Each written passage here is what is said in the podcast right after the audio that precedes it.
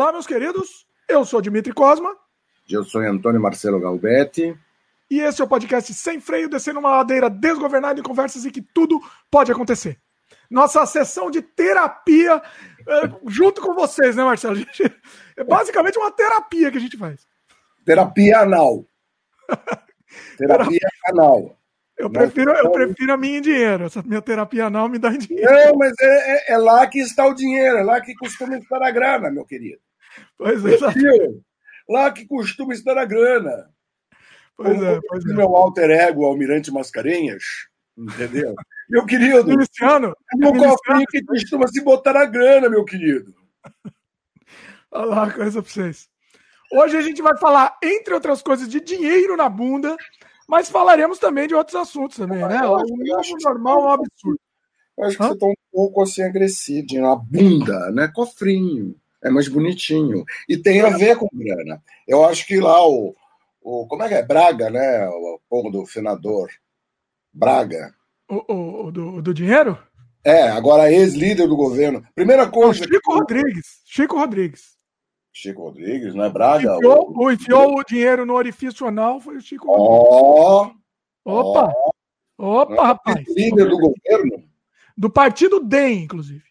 Não, tudo bem, do partido DEM, que é o Democratas, que é o mesmo partido do. O ex-PFL, né? Ex-PFL. PFL. É o Chico Rodrigues. Grande Chico, Chico Rodrigues. Rodrigues. Quem que é o Braga? O, o, Bra... o senador Braga, não sei das quantas que tem. Tem Braga Neto é o povo do general, né? Não sei, é não sei. É outra, Estou mais outra... preocupado com o dinheiro no, no, no na cavidade. Eu estou preocupado com o dinheiro. Não é mesmo assim.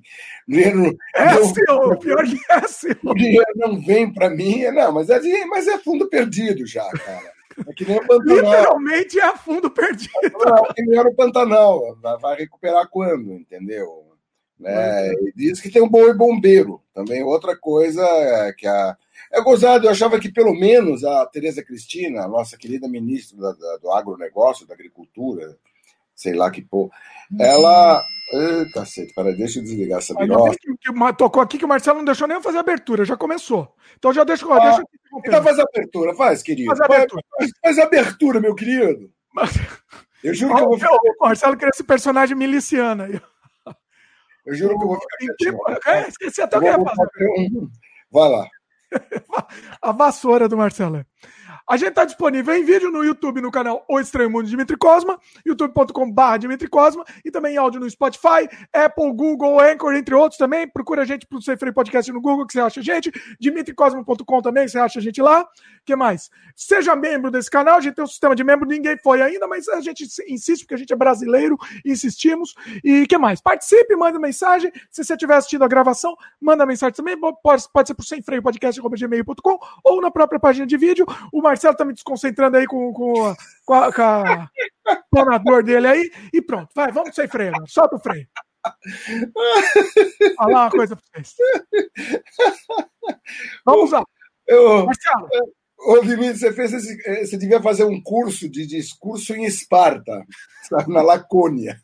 E o pior é que eu falei mais rápido que o Marcelo estava com, com coisinhas aqui, eu, eu acabei me desesperando, falei mais rápido do que o normal. O, esperador. Vamos fazer uma coisa. eu, eu tenho que pegar, isso aqui é uma maravilha, cara. Isso aqui é um esparador atômico. Você Olha. passa, ele chupa o pó e não deixa nada. Ó, oh, preciso de um desse. É bom, bacana, hein? Ah, liga, ah, só falar. Só falar comigo, senhor Dimitri. O senhor, senhor pode falar comigo com Gal, e Galbetsman resolve o seu problema. Olha aí. Baratinho aí. Seguinte. Uh, vamos, vamos situar, porque o nosso programa ele fica, vai ficar no ar para sempre, né? Então, assim, vamos situar. A gente já começou contando, e, e, e para quem está meio pegando um bonde andando, não vai entender. Bom, né? senhor, nós estamos em outubro de 2020, para ser mais preciso, dia 15 de outubro de 2020, dia do professor, aqueles heróis que só se ferram, que o salário, ó, né? Como já dizia o Chico Anísio, um gênio da, do, do, humor, né? Seja em qualquer meio. Aliás, o Chico Anísio era um gênio em todos os sentidos mesmo. Né? Era um grande diretor de teatro, conhecia música pra cacete. Eu tive a oportunidade de uma vez gravá-lo Gravar não, até, até a direção dele na Marília Pera no estúdio que eu era sócio. Olha, oh, conta é, isso daí. A Marília Pera, a Marília Pera, ela fazia aquele, aquele espetáculo, né? A Marília Pera é uma, é, é uma, é uma pessoa muito esquisita, extremamente talentosa, mas esquisita, né? É, e ela tinha umas loucuras. Uma das loucuras que a Marília Pera tinha é que eu não vou conseguir alcançar o C bemol, que é uma nota alta para soprano tal, né? Aí o Chico, que dirigiu o espetáculo, teve a ideia de pegar e fazer o seguinte: então vou fazer o seguinte, Marília, vamos gravar o seu Si bemol tranquila, tal, no estúdio. Se você vê que você não vai conseguir dar nota, a gente entra e solta. Olha! O Si bemol. Ela gostou, adorou a ideia, daí ela veio gravar no estúdio, onde eu tive a oportunidade de conversar com eles, tal, parará, parará. Né? A Marília é estrela, né? Mas o Chico era um cara mais. O Chico é muito inteligente, então ele começa. Não que a Marília fosse exatamente burra, porque ninguém com o talento dela pode ser burro, mas era estranha. Aí, cara, é, é, e foi bacana, que é, convidou, fui ver o espetáculo. Né, ela, ela, ela, ela, ela é fantá era fantástica mesmo, né? Era não, ela tá viva ainda, não sei. Ela, acho que ela morreu. Morreu? Marília Pera tá viva? Não, morreu? ela morreu. Quase certeza ela que ela morreu. Vou confirmar ela Vai contar que eu vou confirmar, mas eu tenho quase certeza que ela morreu. Ah, tão velha, é gozado, né? Bom, mas não, enfim. acho que ela morreu de câncer, se eu não me engano, foi de ela câncer. Ela fazia várias cantoras, 2000... né? 2015. Ela 2015. faleceu. Bom, falecida Marília Pera. É, é, puta, eu não me ligo em, em quem está vivo, quem está morto, me ligo no trabalho das pessoas. Bom, a Marília pegou, ela era realmente talentosa, cara, e ela fazia várias cantoras do rádio, e interessante que ela, ela se vestia da personalidade da cantora, né, de tal forma que você jurava que era a cantora que estava lá. Olha. É um negócio impressionante. E, num determinado momento, ela tinha que pegar e dar o tal do si bemol. Desde que ela sabia que tinha gravado é, o, o, o tal do si bemol, ela nunca precisou usar. Ela dava sempre de peito o si bemol, porque era uma.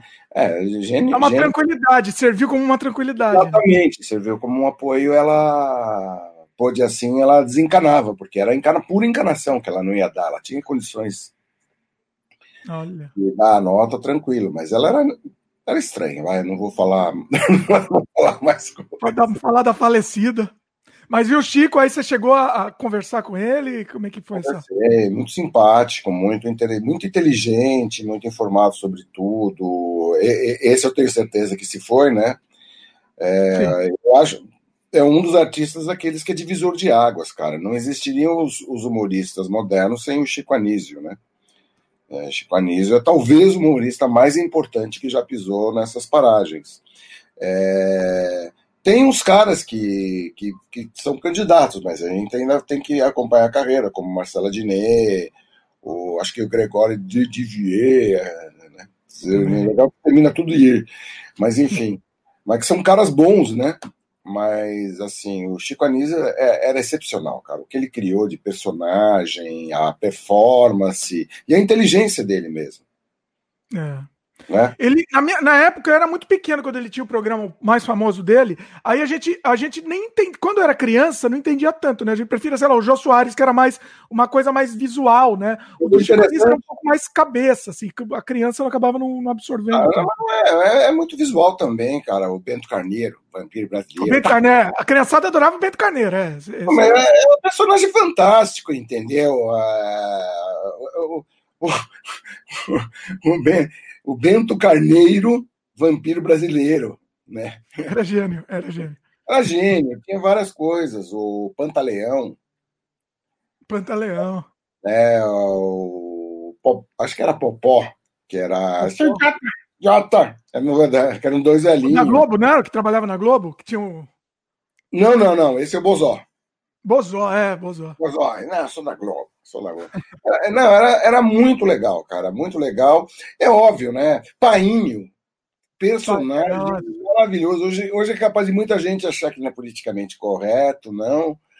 É, é capaz, né, daí, porque na idiotice que está imperando hoje, tem caras que ficam defendendo. Porque a idiotice ela não é de esquerda, nem de direita, nem de centro, entendeu? Ela é espalhada em todos os matizes. A idiotice é um. Idiotice pega todo mundo, não adianta. Não. O cara é idiota, ele pode ser um idiota comunista, um idiota nazista é idiota, não adianta.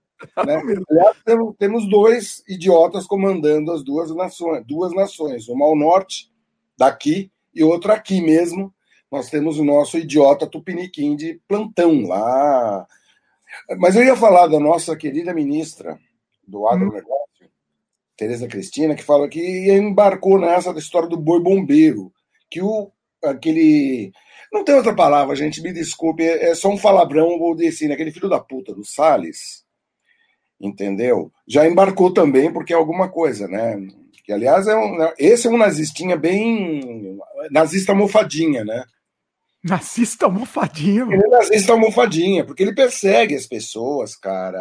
Tem desde a época que ele foi do do que ele foi eh, secretário de meio ambiente no governo do estado de São Paulo, cara.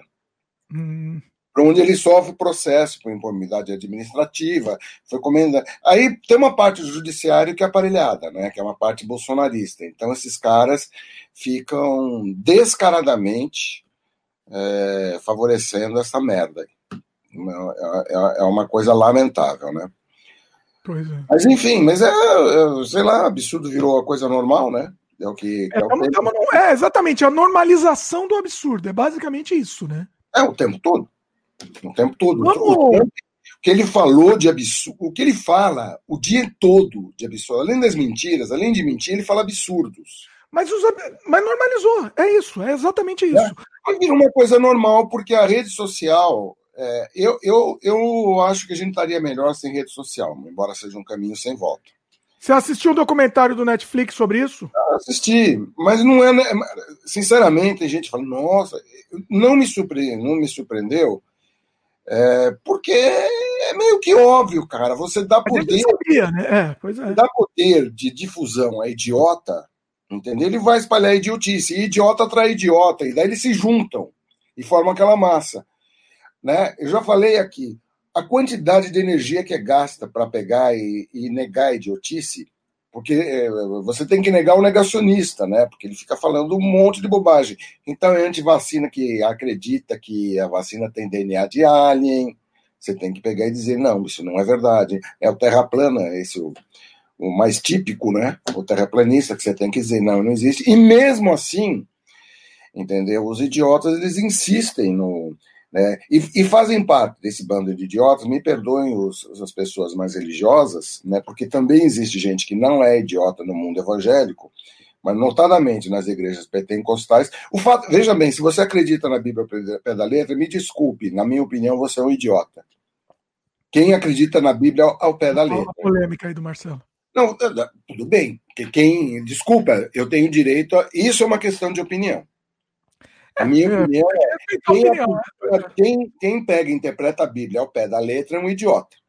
É um idiota por quê? Porque senão você vai acreditar que a Terra tem só 6 mil anos. Isso. O nível, é... de, o, o nível de idiotice é uma questão de opinião, exatamente. É, claro, né? Tudo bem. Eu, ah, quem tá, quem, quem, a quem eu estou chamando de idiota, porque eu estou chamando mesmo, não vou negar. Quem eu estou chamando de idiota pode me achar idiota, tem todo o direito de me achar idiota. Aliás, eu me acho um idiota. Então somos nós, somos nós. É, somos todos idiotas, né? E, e, eu queria de novo dizer o seguinte, ó, esse peixinho aqui é Paraty, não tem nada a ver com Olha, outra vez o Marcelo também fez com o peixe dele também, ficou, ficou bem, ficaram na dúvida. Foi coincidência, cara, foi coincidência. Eu preciso... Marcelo, deixa eu falar, que a gente tá, tá fugindo do assunto aqui, Vamos, vamos falar no. Vamos pro, dinheiro na bunda? Vamos pro dinheiro no, no cu aqui? Ah, bicho, o, o, é uma palhaçada. A Polícia Federal vai na casa do cara, pega o cara de pijama, para trocar em miúdos, pega o cara de pijama, o cara encontra 90 mil dólares e o cara ainda tentou esconder 30 mil dólares na bunda. Assim como eu queria que filmasse, isso me dá uma coisa constrangedora. Isso é legal, eu ia gostar de ver. O policial chegando e falando: o senhor está com dinheiro na bunda. É, não, é, é, olha, olha, é, é, inacreditável. Você tem que dar risada. Assim como. Porque, na verdade, essa a idiotice mundial, que na verdade o tema é a normalização do absurdo. Então, você tem que dar risada, ao mesmo tempo fica desesperado, porque é terrível, cara. Outra, outra é, é, é, nós estamos vivendo um, um momento de, de, de, de Está me incomodando. A, vou tirar o óculos porque está me incomodando o reflexo no monitor. Eu fico vendo a tela fazendo assim na minha vista. Fica mais, fica mais charmoso sem óculos. Olha o charme. Obrigado. então, você tem que. É, você tem que dar risada e ao mesmo tempo ficar desesperado, porque é, é uma barbaridade atrás da outra. Pô. O, o, presidente da nação mais poderosa do mundo. Aliás, eu fico parvo de. Parvo não, eu fico é, espantado de que os Estados Unidos sejam a nação mais poderosa do mundo, com a quantidade de idiota que eles apresentam. É, isso é verdade, né? Eu nunca, eu nunca pensei Pô, nisso. Né? É impressionante, cara, é impressionante. Aí o cara mas manda... Será que não foram ficando idiota na medida não, esses idiotas existem, mas eu, eu, volto a dizer, o empoderamento do idiota é o problema. Porque antes existia uma coisa chamada pudor, que não existe mais. Recato, que não existe mais. Então, as pessoas não se importam em pegar, por exemplo, um cara pega, um cara é um artista, tá no palco, não sei o quê, sobe uma pessoa para ele, bota a pessoa para cantar, a pessoa canta desafinado para cacete, está achando o máximo aparecer. E, e pior, aplaudem. Pois é. Aplaudem porque a pessoa está aparecendo. Quer dizer, é. o fazer bem feito, o capricho, toda aquela coisa assim, não importa. O que importa é aparecer. O que importa é você estar tá sendo motivo de atenção. A todo então, custo. na verdade, você tem um monte de gente que perdeu a capacidade de ter recato, de ter pudor, de ter, de ter escrúpulo, entendeu? E se entra na moda você enfiar o tal famoso colar de melancia, coloca. Coloca na boa e vai achar o máximo. Entendeu? Mesmo que isso possa, inclusive, criar um problema no pescoço, por causa do peso. Né? Nesse caso, eu sugiro que o que você deve fazer, meu amigo, você que gosta, você, meu amigo, minha amiga, que gosta de pegar e aparecer, botar o seu colar de melancia, vai num pé de jaca e balança a porra da jaca, porque aquilo lá quando cai na cabeça. E pior que jaca fede, desculpa. Quem Nossa. gosta de jaca, jaca, jaca, jaca eu não consigo. É, jaca é bem doce, já, já experimentou jaca? Já. Você não, é bom, né? Mas é, é que antes de comer é tão fedida que não, que, que não dá. Pois é, cara, eu não gosto aqui do cheiro. Pior que minha ex-esposa amava jaca. Eita, aí ficava ainda, impregnava Nossa senhora, é, era um desespero. E quando parava na estrada, que ela era do Rio, quando parava na estrada, você descia, aí você ia pegar e na, na beira da estrada tinha uns pessoal vendendo jaca. Normalmente na Serra dos Macacos, lá, a Serra dos, da, dos Papagaios, das Araras, dos Macacos, sei lá. Aquela serra que você pega na Dutra para você pegar e descer para o Rio de Janeiro, né? Hum. E aí até chegar no aquele, aquele perfume de jaca no carro. Ah, você ficava levando a jaca, nossa. nossa não saía mais o cheiro do carro. Eu lembro quando eu trabalhava aqui num. Trabalhava num estúdio aqui ó, há, há um tempo, o cara levava uma jaca enlatada para comer. E ele abria aqui, enlatada. enlatada? É, aqui no Canadá. É uma jaca enlatada. O cara abria, mas, mas impregnava o negócio. Eu tinha que sair, porque eu não aguentava. É um negócio insuportável. Uma vez eu peguei, há muitos anos atrás, é... absurdos, a gente está falando de absurdos, vamos lá. Que absurdo. Eu, gosto, eu gosto do tema. uma vez, eu, né, porque existe todo tipo de chato, né? Existem também os eco-chatos, existem também os natura-chatos, tem vários tipos de chato. E eu tinha levado na casa de um amigo lá em Ubatuba, eu tinha levado a minha salsichazinha frigoréder para comer. Né? É um negócio que eu não como há muito tempo, mas naquela época não tinha tanta patrulha em cima de alimentação, né? Uhum. Mas estavam começando eles surgirem os patrulheiros, né? Aí eu peguei, eu tirei a minha salsicha. Cara, o que me encheram o saco num casal de natureba que estava no pedaço, mas me encheram o saco. Né? Foi um horror, cara. Eu esquentando minha salsicha, daí eu comi a salsicha e os caras lá. Eu fiquei puto, cara, porque foi muito chato. Você não tem noção do quanto eu, eu falando que os caras foram chatos, ninguém tem noção do que os caras foram chatos. Pior que quem foi mais chato foi você, que ficou pregnou o ambiente. Ó, não, enfim, mas sou eu, cara. Pô, pelo amor de Deus, era uma salsichazinha em Santo Amaro, não era nem Bordeaux, um Swift, nem essas eu não, eu não sei, não, olha, olha. Era salsicha de, de primeira linha. Aí, de raiva, eu comi um negócio que eu nunca tinha comido. Fui no mercado e comprei uma, uma presuntada. Eita. Daí, quando chegou o almoço, eu abri a presuntada. Só o cheiro que veio da presuntada, quase que eu vomitei. Nossa. Outro dia também deve ser tipo aquele spam, não é? Aquele spam. Como é que é? Você já viu o spam, que é um negócio enlatado, que é uma presuntada também, enlatado. O spam não, do e-mail vem desse negócio há muitos anos eu, eu não virei um natureba chato, mas eu mudei minha alimentação, né? Na época. Não, isso é, uma, isso é desgraça. Você mas daí eu peguei, eu abri. Era legal que tinha uma chave, lembra? Que tinha uma chave para você abrir. É, então, era isso mesmo. É uma chave você pegava, você virava assim. Aí eu abri a lata, a, a, a, veio cheio de banha, nojo aquilo lá. Caiu no prato assim. Quando caiu no prato, a menina sai correndo. Cai, faz até, dá, um, dá até um efeito, né? Que é um monte de cultura no efeito, né? Aí os dois saíram da mesa. Aliás, não só saíram da mesa, como foram embora, para minha alegria. Olha, é. eu, eu, não vou, não vou tirar razão, não. Viu? É ah. pessoa, mas é engraçado, porque eles eram tão chatos que o pessoal falou: olha, é, eu sei que você jogou pesado. Eu falei, olha, eu, eu mesmo fiquei com dor na consciência de tão pesado que eu joguei. eu, eu tinha que pegar, desopilar o meu fígado. Nossa. Eu uma vez eu provei esse spam, o verdadeiro, porque esse que você comeu é um é uma spam cópia do spam. Hã? É spam é o nome? Chama spam. O e-mail, o e-mail porcaria lá, é, veio desse spam. Ah, que é o quadro do Monty Python, você não lembra? Esse foi inspirar o nome spam do e-mail foi inspirado num quadro do Monty Python, que era um restaurante que só servia esse, esse presunto nojento. Ah, não lembro. Não lembro esse Procura depois. Aí ficava lá. Mas é um Monty Python da televisão, então. Da televisão, é. Ah, tá. É, tá. Não, não vi todos. Aí no YouTube, procura. E, e aí é um, é um apresentado mesmo de enlatado que existe até hoje. Eu comprei aqui para testar, fiz até um vídeo. Vou colocar no link aqui o vídeo para o pessoal assistir.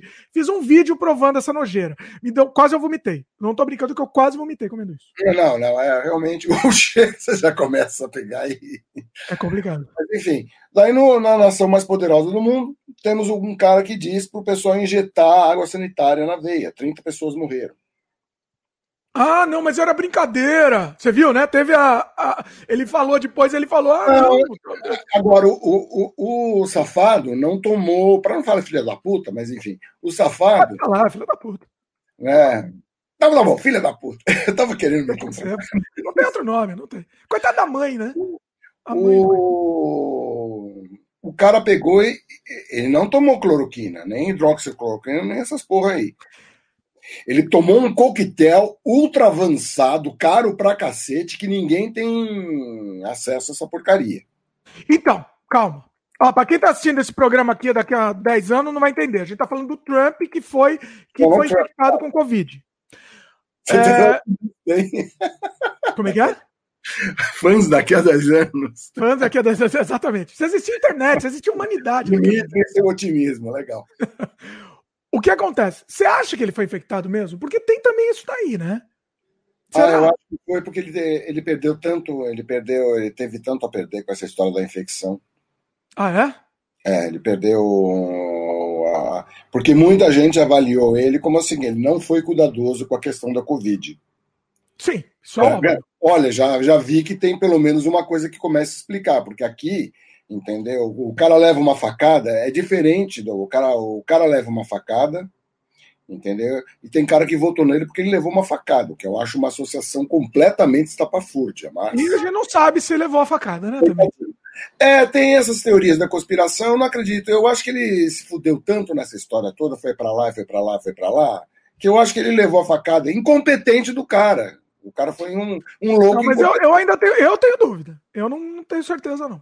É, eu tenho vários, eu tenho vários colegas. Eu não sabia que você era comunista, Dimitri. Comunista, comunista, companheiro.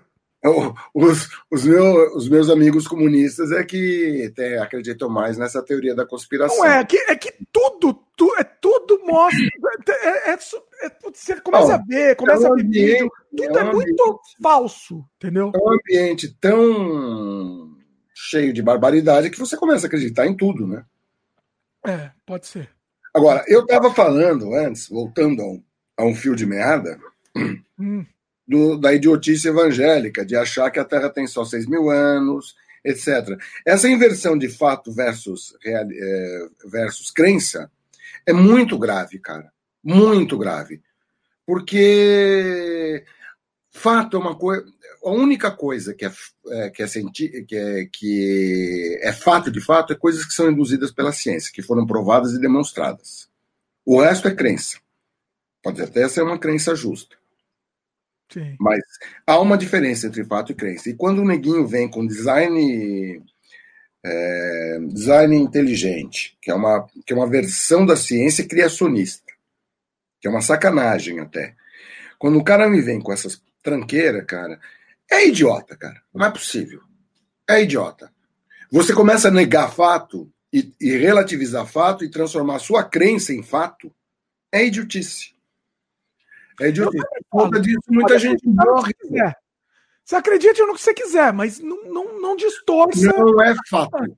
Não é fato. Uma crença religiosa não é um fato, é sua crença.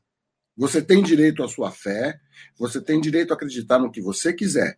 Agora, fato é fato, crença é crença. Por mais justo que seja a religião, entendeu?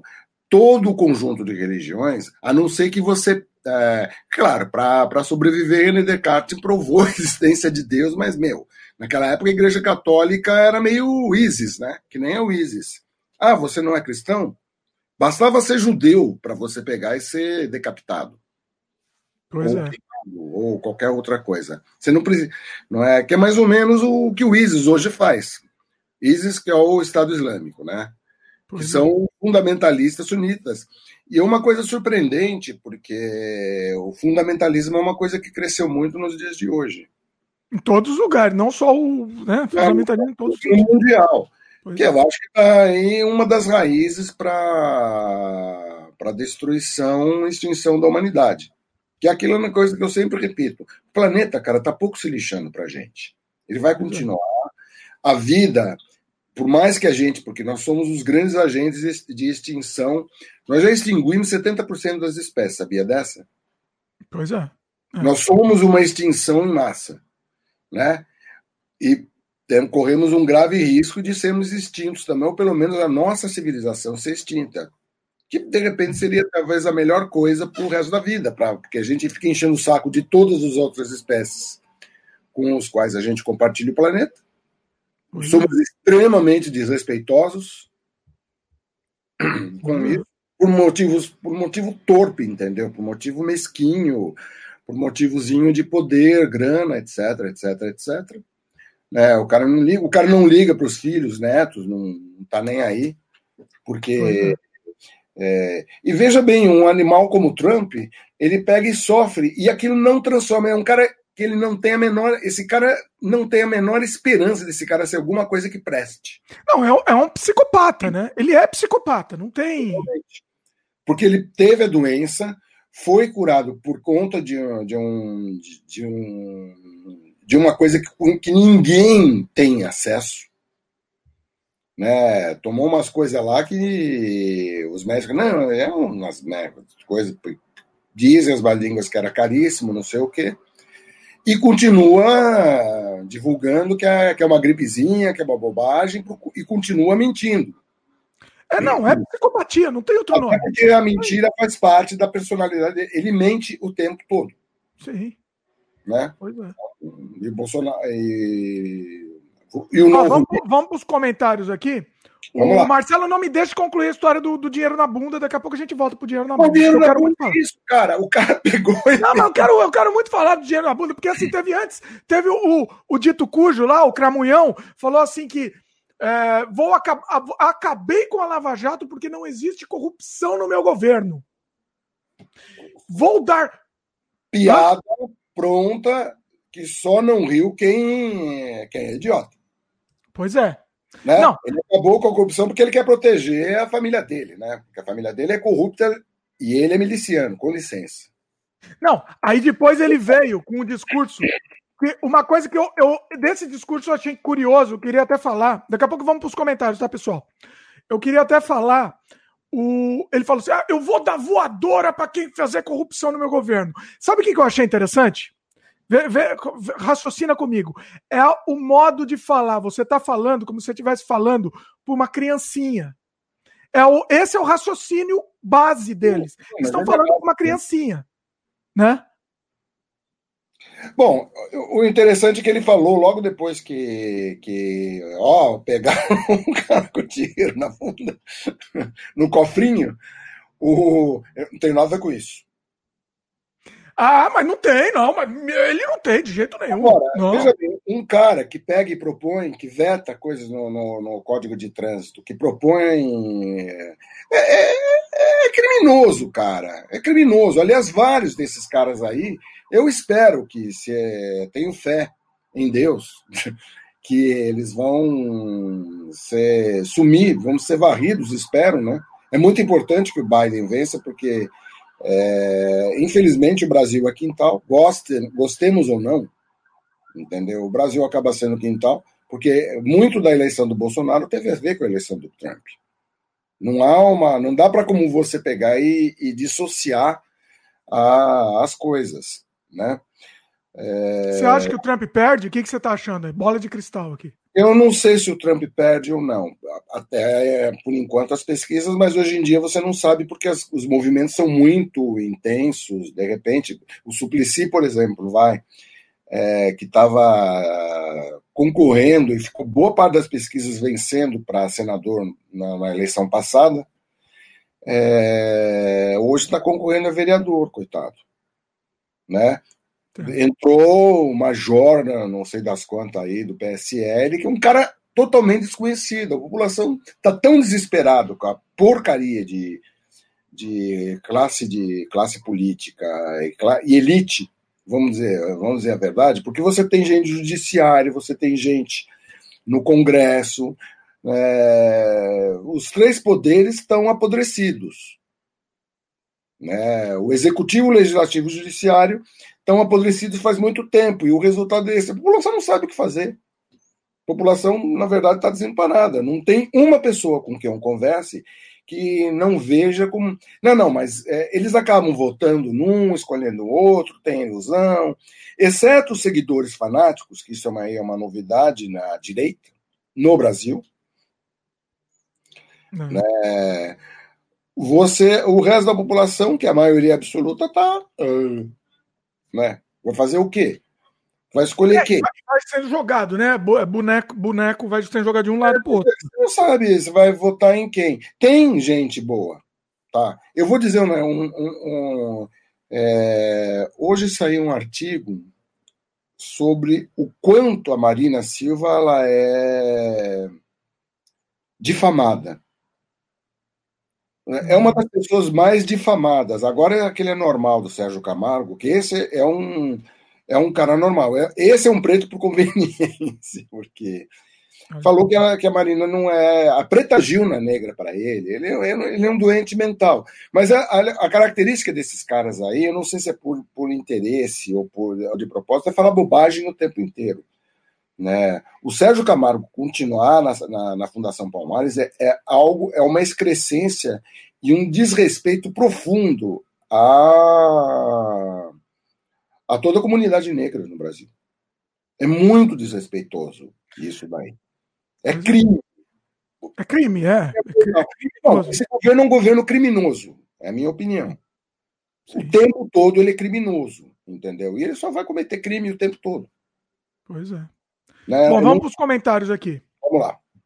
A Francine, Francine, beijo no coração aí. Aqui, abrir, você vai abrir a, a, a, o coração. Força, precisa dar um beijo, né? Ela comentou aqui: o melhor meme que vi hoje do, do, dinheiro na bunda, agora quem vai, quem vai ter que lavar dinheiro vai ser a Polícia Federal. Deve ter sido constrangedor, cara. É, deve, é, é um negócio assim, né? impensável, cara. Impensável. Ele estava de pijaminha quando a polícia acordar o cara. Eu tinha que ter filmado, né? Seria uma cena. Você viu o vídeo do. Eu acho que tem imagens que ninguém. Será que tem? oh, isso eu queria ver. Tá, tá em sigilo de, de processo. Olha só. Você viu o vídeo do. Do, do, do nazi, do, do nazinha lá, do nazistinha, falando do lado dele, do lado do Chico Rodrigues, porque eu não falo mais o nome, né, do, do nazista. Do lado do Chico Rodrigues, quase abraçando. Ó, isso aqui é, é quase minha união estável. Temos quase uma união estável. Não, de tanto né? Ele, ele, abandonou totalmente. O que, é, o que é incrível é que ele abandonou totalmente o discurso de anticorrupção, se aliou ao Centrão e o, e o gado fica mu. É impressionante. Não, ele continua com o discurso de corrupção. Continua, porque você pode falar o que você quiser. Ele fala, mas ele fala corrupção, daí acabou, daí ele, ele se alia ao centrão. Não, é uma piada, daí Arthur Lira, é gente boa. Tudo gente boa. Eu até, até anotei, eu coloquei no Twitter isso aqui. Pra quem não me segue no Twitter, lá é, é twitter.com.br Dimitri Cosmo, jabá. Cidadão de bem enfia o dinheiro no cu com moralidade e Deus acima de tudo. Porque é isso que ele tá falando no vídeo pro, pro nazista lá. Ele, olha, agora temos um presidente com moralidade, com Deus no coração. Dias depois, né? Né? É a vida. É terrivelmente evangélico. Depois os evangélicos ficam bravos quando eu, quando eu tenho essa opinião. Diria Neil deGrasse Tyson. Na verdade, eu acho. Eu, o que eu acho grave, existem existe igrejas evangélicas, as históricas principalmente, não que todos são, porque atual ministro da Educação é evangélico histórico, não é evangélico pentecostal. Né? E, e é uma lástima de ministro também, para variar. Né? E pelo que eu sei, ele é, ele é, ele é criacionista, design inteligente, tem essas coisas. Bom, mas existem gente séria no mundo evangélico, como no mundo católico, no mundo muçulmano, etc. Não dá para você, nunca se generaliza, né? Mas, em compensação, os idiotas e os criminosos, como a pastora Flor Delis, uhum. né, é, Edir Macedo, etc., etc., e eu acho uma omissão tremenda por parte das igrejas de ficarem quietinhas. Essas igrejas todas que são honestas, vocês deveriam estar, vocês têm obrigação de pegar e estar denunciando esse pessoal como não cristão, porque isso vai todo contra o evangelho. É que assim, Marcelo, vamos agora, o que eu vou falar, eu tomo cuidado com isso que eu ia falar, mas é a vida. Eu não sei se quem é dono da igreja é honesto. Não sei se existe nenhum. Eu acredito que quem, o frequentador, eu acredito que possa ser honesto e possa ir lá com boas intenções, com, com né? Bem, essa é uma crença eu, coração não, aberto. Agora, os donos, se o momento que você resolveu montar uma igreja, vender da fé, igreja você é comerciante da fé. Não, são comerciantes da fé. Não são todos. Você está generalizando uma coisa, mas é uma opinião sua. Beleza. Eu não, não sei, eu não sei. Não eu respeito quem frequenta, eu não respeito quem faz. Entendeu? Eu respeito. É, é diferente. Faz de forma honesta. É possível ver. É difícil. Como que eu você está você tá vendendo uma coisa? Você está vendendo um terreno no céu. Estamos discordando. Estamos discordando. Estamos discordando, mas assim, você está vendendo uma coisa que. Uma coisa que você não vai entregar. É fácil.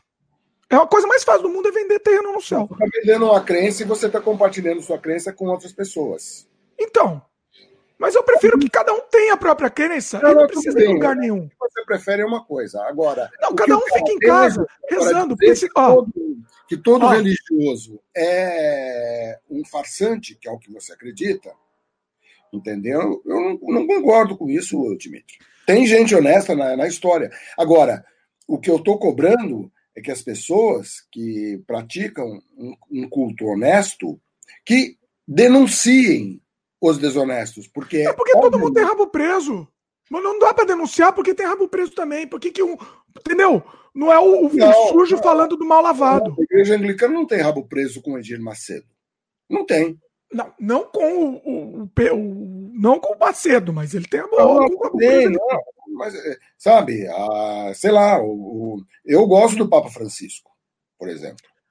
Eu, se eu gostasse de um Papa, eu gostaria dele. Eu diria que se eu gostasse de algum Papa, eu gostaria eu, dele. Eu não tenho nada contra as religiões, Dimitri. Eu realmente não tenho nada contra é, a religião. O uso da religião de forma indevida tem que ser combatido de forma severa porque é uma, porque é uma vigarice sem tamanho. Então, mas toda religião é usada de alguma forma assim, Marcelo. Toda. Não são todos. É, a, a, diferença é que não, é, entre nós nesse sentido é que não, eu não acredito que são todos. Existe gente honesta sim, porque eu já vi. E eu tive algumas experiências que eu pude pegar. Eu, eu conheci Dom Helder, câmera. Câmara. Ah, calma. Então deixa eu me reformular, então, eu porque conheci, senão vou ser mal interpretado. Eu calma. Conheci, eu conheci. Oh, meu Deus do céu, agora deu branco.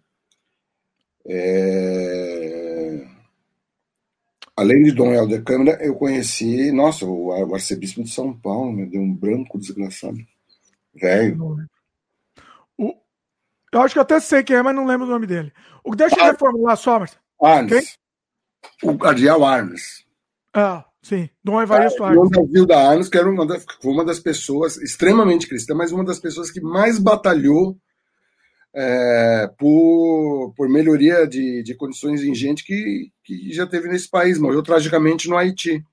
Ó, oh, deixa eu então reformular, porque vai parecer. Senão o pessoal não. Peraí, é importante reformular isso. Eu, o, não estou falando nem. Existe, por exemplo, quem trabalha numa igreja, sei lá, um, um padre ou, um, ou um, um, pastor lá que tenha boa intenção. Pode existir sim. O que não pode existir, o que eu não acho que exista, é a cúpula das, de qualquer uma das igrejas com boa intenção. Isso eu não. Eu tenho certeza que não existe, não é achar, tenho certeza. Nenhuma cúpula de nenhuma igreja tem boa Olha, intenção. Nenhum, nenhuma instituição do homem está livre de ver o que o escândalo do Vaticano agora que o sabe é, é, a, corrup, a, corrupção faz parte do ser humano e ser corrompido pelo poder o que eu acho genial no Senhor dos Anéis porque foi o melhor eu, é, uma, uma melhor maior e melhor tratado que alguém fez sobre a, refletindo sobre o poder você não leu os livros não li não, não, então, não, não, não, sabe do que você está falando. Não, é muito grande, galera. Não, não tem não problema. É não. Filme, não é pelo filme do. Não é pelo filme do. Do Peter Jackson. Jackson que você vai chegar à conclusão. É, ele, ele apenas ele pega a, a superfície né, da história. Não, eu não tenho paciência. Não. Respeito, mas não tenho paciência. Pode respeitar. Harry Potter é um belo de um livro. Todos os, os, os, volumes de Harry Potter são muito bem escritos pela Rowling. É também grande... não tem paciência também. Não tem. É, tudo bem. Você não tem paciência. Mas Respeito. Não, o Harry Potter não respeito mais a, a, moça lá, né? Você sabe que a moça lá, ela foi. É, ela caiu em desgraça agora, né? A gente já comentou isso. Hã? Por quê? Ela tá. Ela é transfóbica. Então agora ela vestiu a camisa da transfobia e agora ela tudo que ela faz ela ataca, ela ataca mesmo, não é mais velado. Então ela escreveu um livro agora, por exemplo, só para atacar, só para atacar, atacar, ela criou um vilão que é trans, por exemplo. E, entendeu? E, e, ela tá fazendo agora e, e, posta besteira, assim, ela foi execrada. É, não tá sei. Sendo, tá sendo... É preciso, eu não sei da. Eu... E outra coisa, eu não vou analisar. Ah, agora ela não vale mais porque o que ela escreveu não vale, porque eu, eu, eu, não, eu não presto muita atenção justamente por causa disso, porque o ser humano é uma coisa e a obra do, do cara é uma, é, é uma outra coisa. Então, é, eu concordo. Tanto é que assim. A obra de Wagner, Wagner foi o maior mau caráter da música. Pois é. Ajudar a obra de Wagner por causa. Ah, não, não vou mais ouvir Wagner porque. Ah, isso é loucura, sabe? É do mesmo jeito que eu, eu, eu amo Nelson Rodrigues e ele também foi. Ele era um reacionário assumido também, né? Então, assim. É, e há, e há controvérsias, né? Não se sabe se tanto ele quanto o Borges. O, ah. o Jorge Luiz Borges também seria, em tese, um reacionário, mas o que ele escrevia era maravilhoso. E o que ele escrevia não tinha nada de relacionário, né? Isso, isso. Eu acho até. É, é, o Nelson Rodrigues, eu não sei o Borges, eu não sei, mas o, o, Nelson Rodrigues existe essa controvérsia. Se ele era reacionário mesmo, ou se ele fingia para conseguir liberar as coisas que ele fazia tal, né? Também eu, acho essa... é mais, é, eu acho que ele é mais, ele era um cínico, que nem o Alcap. Do, Talvez. É. Sabe, é, é, chega uma hora que você fica de, de saco cheio, tamanho do mundo, né? Que você começa a chutar o pau da barraca.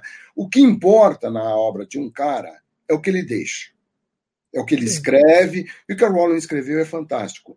Alguns dos conceitos que estão dentro do Harry Potter são coisas que eu acredito, entendeu? É, é, a, obra, a obra é totalmente humanismo. Agora, se ela é transfóbica, homofóbica, zorofóbica, etc., etc., entendeu? Critiquem os grupos que defendem o negócio, eu não estou interessado nisso. É complicado, é complicado, Marcelo. Eu entendo o que você está falando, mas é uma discussão complexa. É a mesma coisa que, sei lá. Essa história de você. Ah, não, eu vou limar.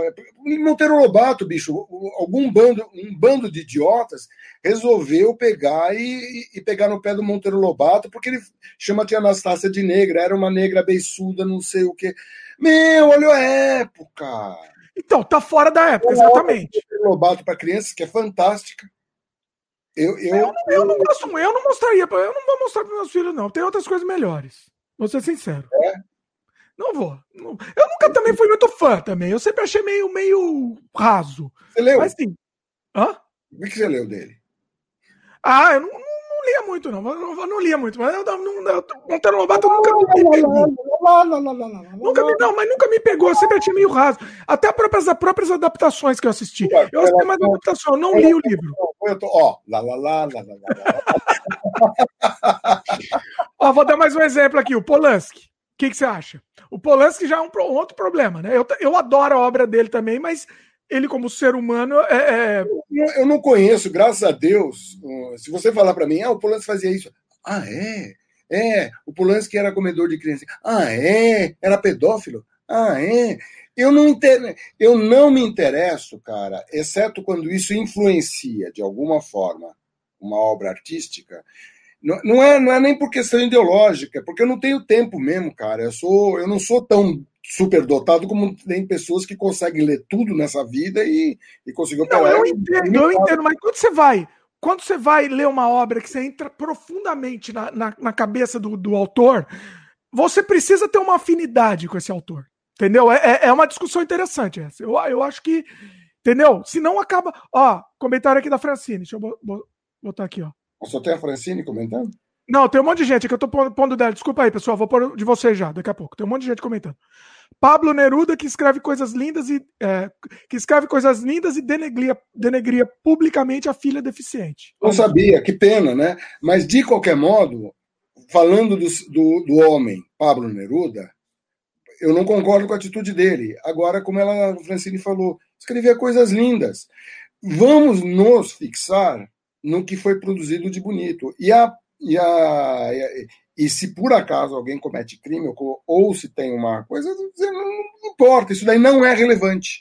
Relevante é a obra do Pablo Neruda, não o Pablo Neruda.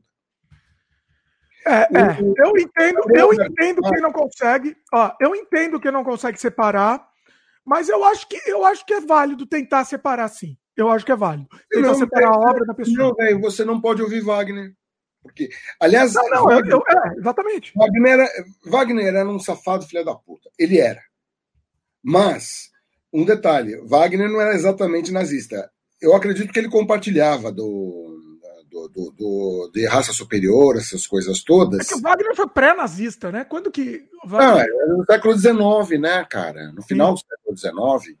Né? Mas o nazismo viu porque era aquela coisa do povo alemão, né? isso, isso realmente era uma ideologia em voga na época, né? e os caras lá sempre foram meio complicados, tanto é que as duas ideologias nascem lá na Alemanha. Né? Sim. O Wagner morreu em 1883. Final do século XIX, certo? Pois é. Lucas comentou aqui: não tem como olhar os quadros de Hitler e achar bonito quando se sabe das coisas que ele fez. Olha, eu já vi os quadros do Hitler e, sinceramente, não acho bonito. nem se não souber que dele. Sabe? Né? Aí você está. E outra coisa, o Hitler não se notabilizou. Desculpa, qual é o nome do nosso amigo? Lucas. Lucas, Hitler não se notabilizou por ser um artista. Hitler se notabilizou por ser um sanguinário por ser um demente, por ser. E assim, vendo a história do, do Hitler, a atividade principal de Hitler era, era ser sanguinário. Não era a atividade principal de Pablo Neruda era ser Pablo Neruda, era ser escritor, e não ser um cara que é, falava mal publicamente da própria filha, deficiente. Entendeu? Não é. A atividade principal da Rowling, entendeu? É ser escritora de Harry Potter, de um, esse filme é genial, cara. Animais Fantásticos e Onde Habitam. Genial, Marcelo. Você tá. Você, tá, você não gosta? Eu não assisti, eu, não, eu tô, eu tô é com preconceito. Tem, Dimitri, eu já vi, mas você não tem. Eu gosto da coisa do conto de fadas, eu gosto da coisa do, da, do fantástico, do conto fantástico. O tipo de coisa que você gosta está um pouco distanciado disso. Sim. É, então. Você eu não assisti também, eu não vou julgar porque eu não assisti, então também não vou ser preconceituoso. Então, pois é, assista porque eu acho genial a, a, o tratamento, os personagens e principalmente a questão, as reflexões que tem sobre humanismo, democracia. Eu, eu fico surpreso. Eu vou até procurar esse negócio da Rowling, mas como uma. Olha que interessante, uma pessoa pode escrever uma coisa e acabar se posicionando de forma completamente diferente do que ela escreveu. E isso é verdade, isso acontece várias vezes na história. Eu não sei se isso é hipocrisia, né? O que, que, que seria, né? Loucura. Olha, o ser humano não merece crédito como, como criatura, digamos assim. Pois é. Não dá pra... Ser humano é uma coisa estranha, né? Ó, comentário do JP Bonfim, comentou que temos que. Ele concorda aqui, né? Que temos que separar a obra do artista. Em princípio, sim, né? Agora, vamos, vamos, vamos é, entender a pessoa pela sua atividade principal, ó, aquela coisa. Não dá para entender Hitler como artista, com licença. É um cara que estudou arte e tinha sonho de ser artista. Quem sabe ele não destruiu o mundo porque se frustrou nesse sonho. Sim. É, é, é não, mas foi isso, né? Você sabe? Não sei. Foi isso, foi uma coisa frustrada. Mas já disseram tanta coisa que. Não, não, não é que foi isso que ele destruiu, mas era isso. Ele era um artista que foi frustrado, ele não conseguiu entrar na, na, nas belas, na escola de belas artes, né? E, e aí. Foi, foi é uma série, né, de fatos, né? Não é um só, mas. O mundo seria outro se ele tivesse entrado lá. Você viu as figuras humanas do Hitler? Porque assim, comentário da, a, a, eles desenhavam muito bem a arquitetura, mas as figuras humanas, você já viu o desenho dele? Não, não vi, não. Parecia de uma criancinha de, de 5 anos. Uma criança de 5 anos desenhando. Então, assim, ele conseguia desenhar a, é, estrutura, é, estrutura, né? Casas e tal. Mas, mas é, é interessante, isso é muito Alguma, interessante. É, é interessante a análise, né? Porque ele não conseguia se relacionar com o aspecto humano. Sim. Pois é. É, é muito interessante. Procura. O pessoal procura aí. Os desenhos do Rita, vocês vão ver. A figura humana é, é assustadora.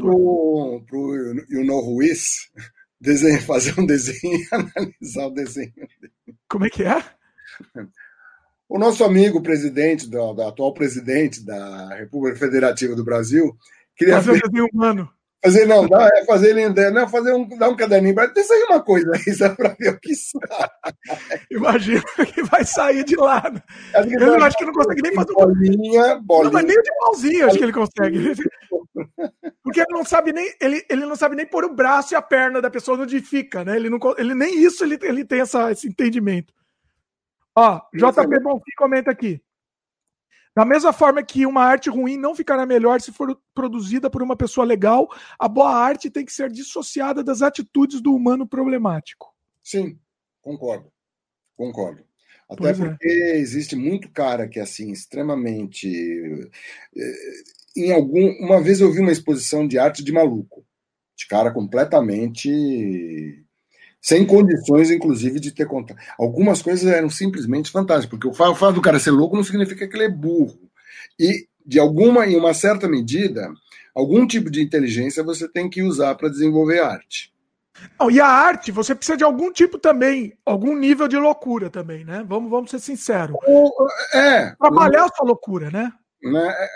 Ou alguém pode dizer, precisa de um nível de mágica, né? Tem várias maneiras de você definir arte e, mas arte e ciência elas andam em paralelo. Eu gosto dessa definição que diz que a diferença entre arte e ciência é que a arte trabalha mais com magia.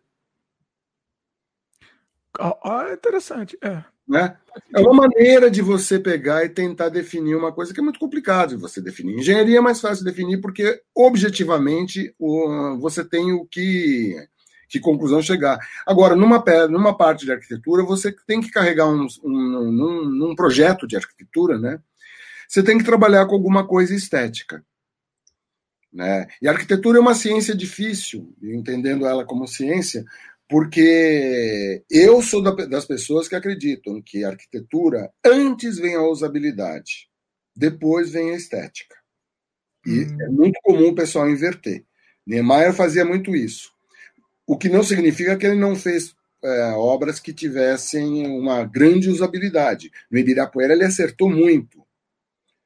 Mas em compensação, em outros projetos, cara, eu acho assim execráveis. É, ele pensava mais na forma, né? Mais do que na função era. Patente é macaco, cara. Você, a arquitetura é uma ciência muito importante. Você, você vai determinar como as pessoas vão se encontrar ou não.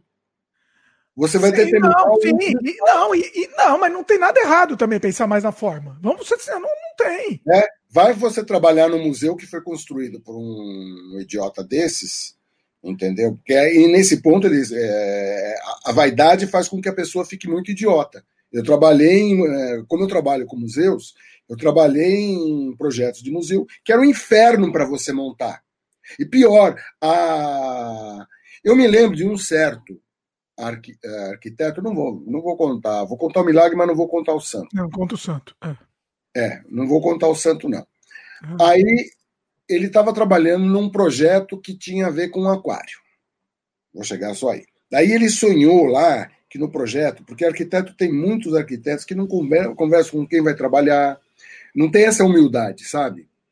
Então ele, ele bolou um treco que ia ter uns peixes enormes num tubo de 5 metros, que é lá em cima no projeto dele, não sei o quê, papai. Não conversou com um biólogo, ia, ia botar peixe vivo, não conversou com um biólogo, não conversou não. com ninguém.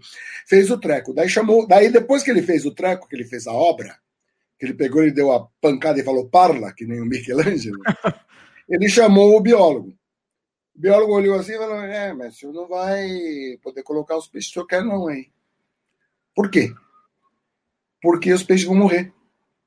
Não tem espaço. Uh, peixes, não tem, qual o tamanho de peixe que cabe aí? O cara fez assim, desse tamanho. Assim. Ah! Eu vi, cara. O cara ficou puto. E a culpa, a culpa, era do, culpa era do biólogo, a culpa era da biologia. Não é, não é... Como você ousa fazer com bichos na Terra, povoar bichos na Terra? Quase foi assim. Sabe? Como ousa? Como, como a natureza ousa me contrariar? né? Aí a solução que ele estava bolando era botar uns móveis, peixe falso, num aquário de verdade. Bacana, né? Ai, né? Que, que burrice! Mas olha, foi, foi, nesse projeto foram feitas várias coisas. Uma delas é que numa das exposições que tinha lá embaixo, aí vamos, vamos dar, dar razão para o governador, o governador foi visitar né, o local assim, tinha um, lá um espaçozinho que resolveram colocar um elefante africano. Não, de verdade? Não, não, não, não. É, o pior que o elefante africano foi modelado. Modelado ah, na Espanha. Modelado, ah. que as pessoas não fazem para ganhar dinheiro, né? Foi modelado ah. na Espanha, tal, parará, parará, e fizeram uma coisa com a África, mas, meu, estamos falando de um aquário de água doce. Nossa. Aqui no Brasil. Nossa. Aí o governador chegou e falou: o que está fazendo um elefante africano? O pior é que o governador não tinha visto a porra do projeto, porque aquilo foi aprovado, caceta. É isso, né? É tudo, é tudo de qualquer jeito. Vai. É, mas, é, mas, é bacana que o cara vem lá ele vai ter, ele tem uma surpresa. Ó! Oh! Fica assim, ó! Oh! Que que, que, que tem um elefante? O que significa isso, né?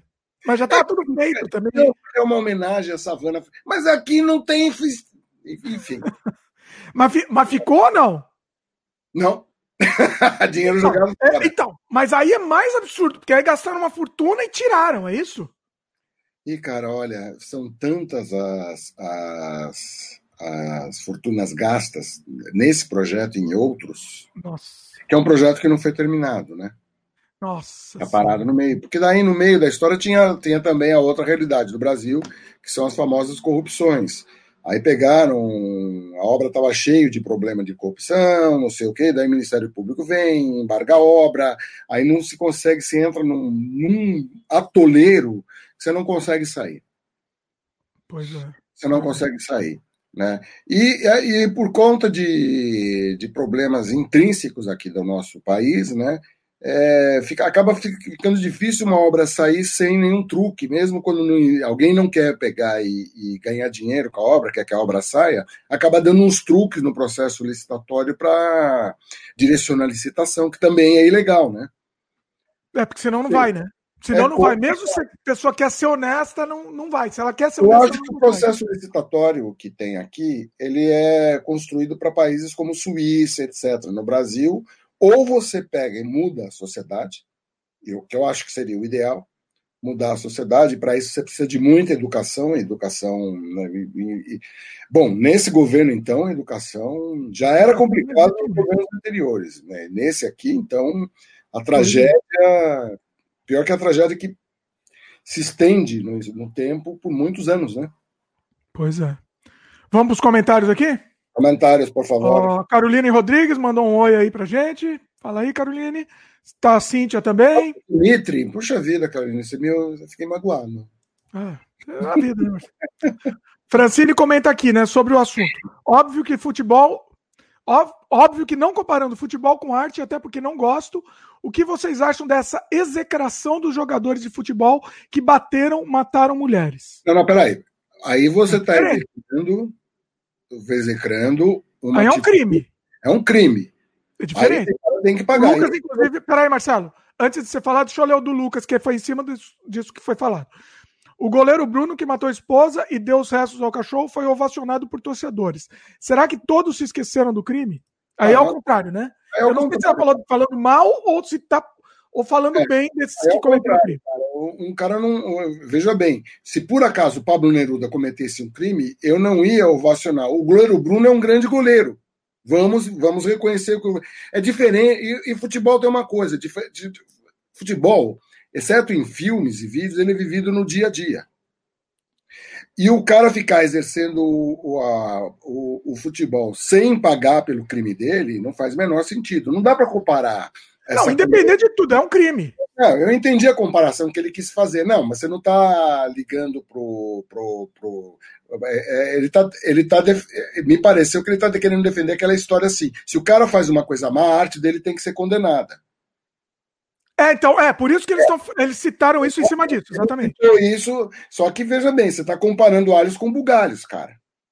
Né? É diferente. E outra coisa, se o cara pega ele consegue sair legalmente, tudo bem. Ele não, não acho que você tem que ovacionar o Bruno porque ele matou a mulher. E, e ele tem que pagar pelo crime dele. Ninguém está dizendo o contrário. Então agora eu vou ter que ser advogado do diabo, Marcelo. Advogado. No caso do Polanski, ele cometeu um crime. Tá, daí vamos, vamos, vamos, vamos pegar e queimar os filmes do Polanski. Bacana, né? Eu, assim, eu tô falando isso com dor no coração, porque eu adoro o trabalho então, do Polanski. Você é a favor de queimar o filme do Polanski? Não, não.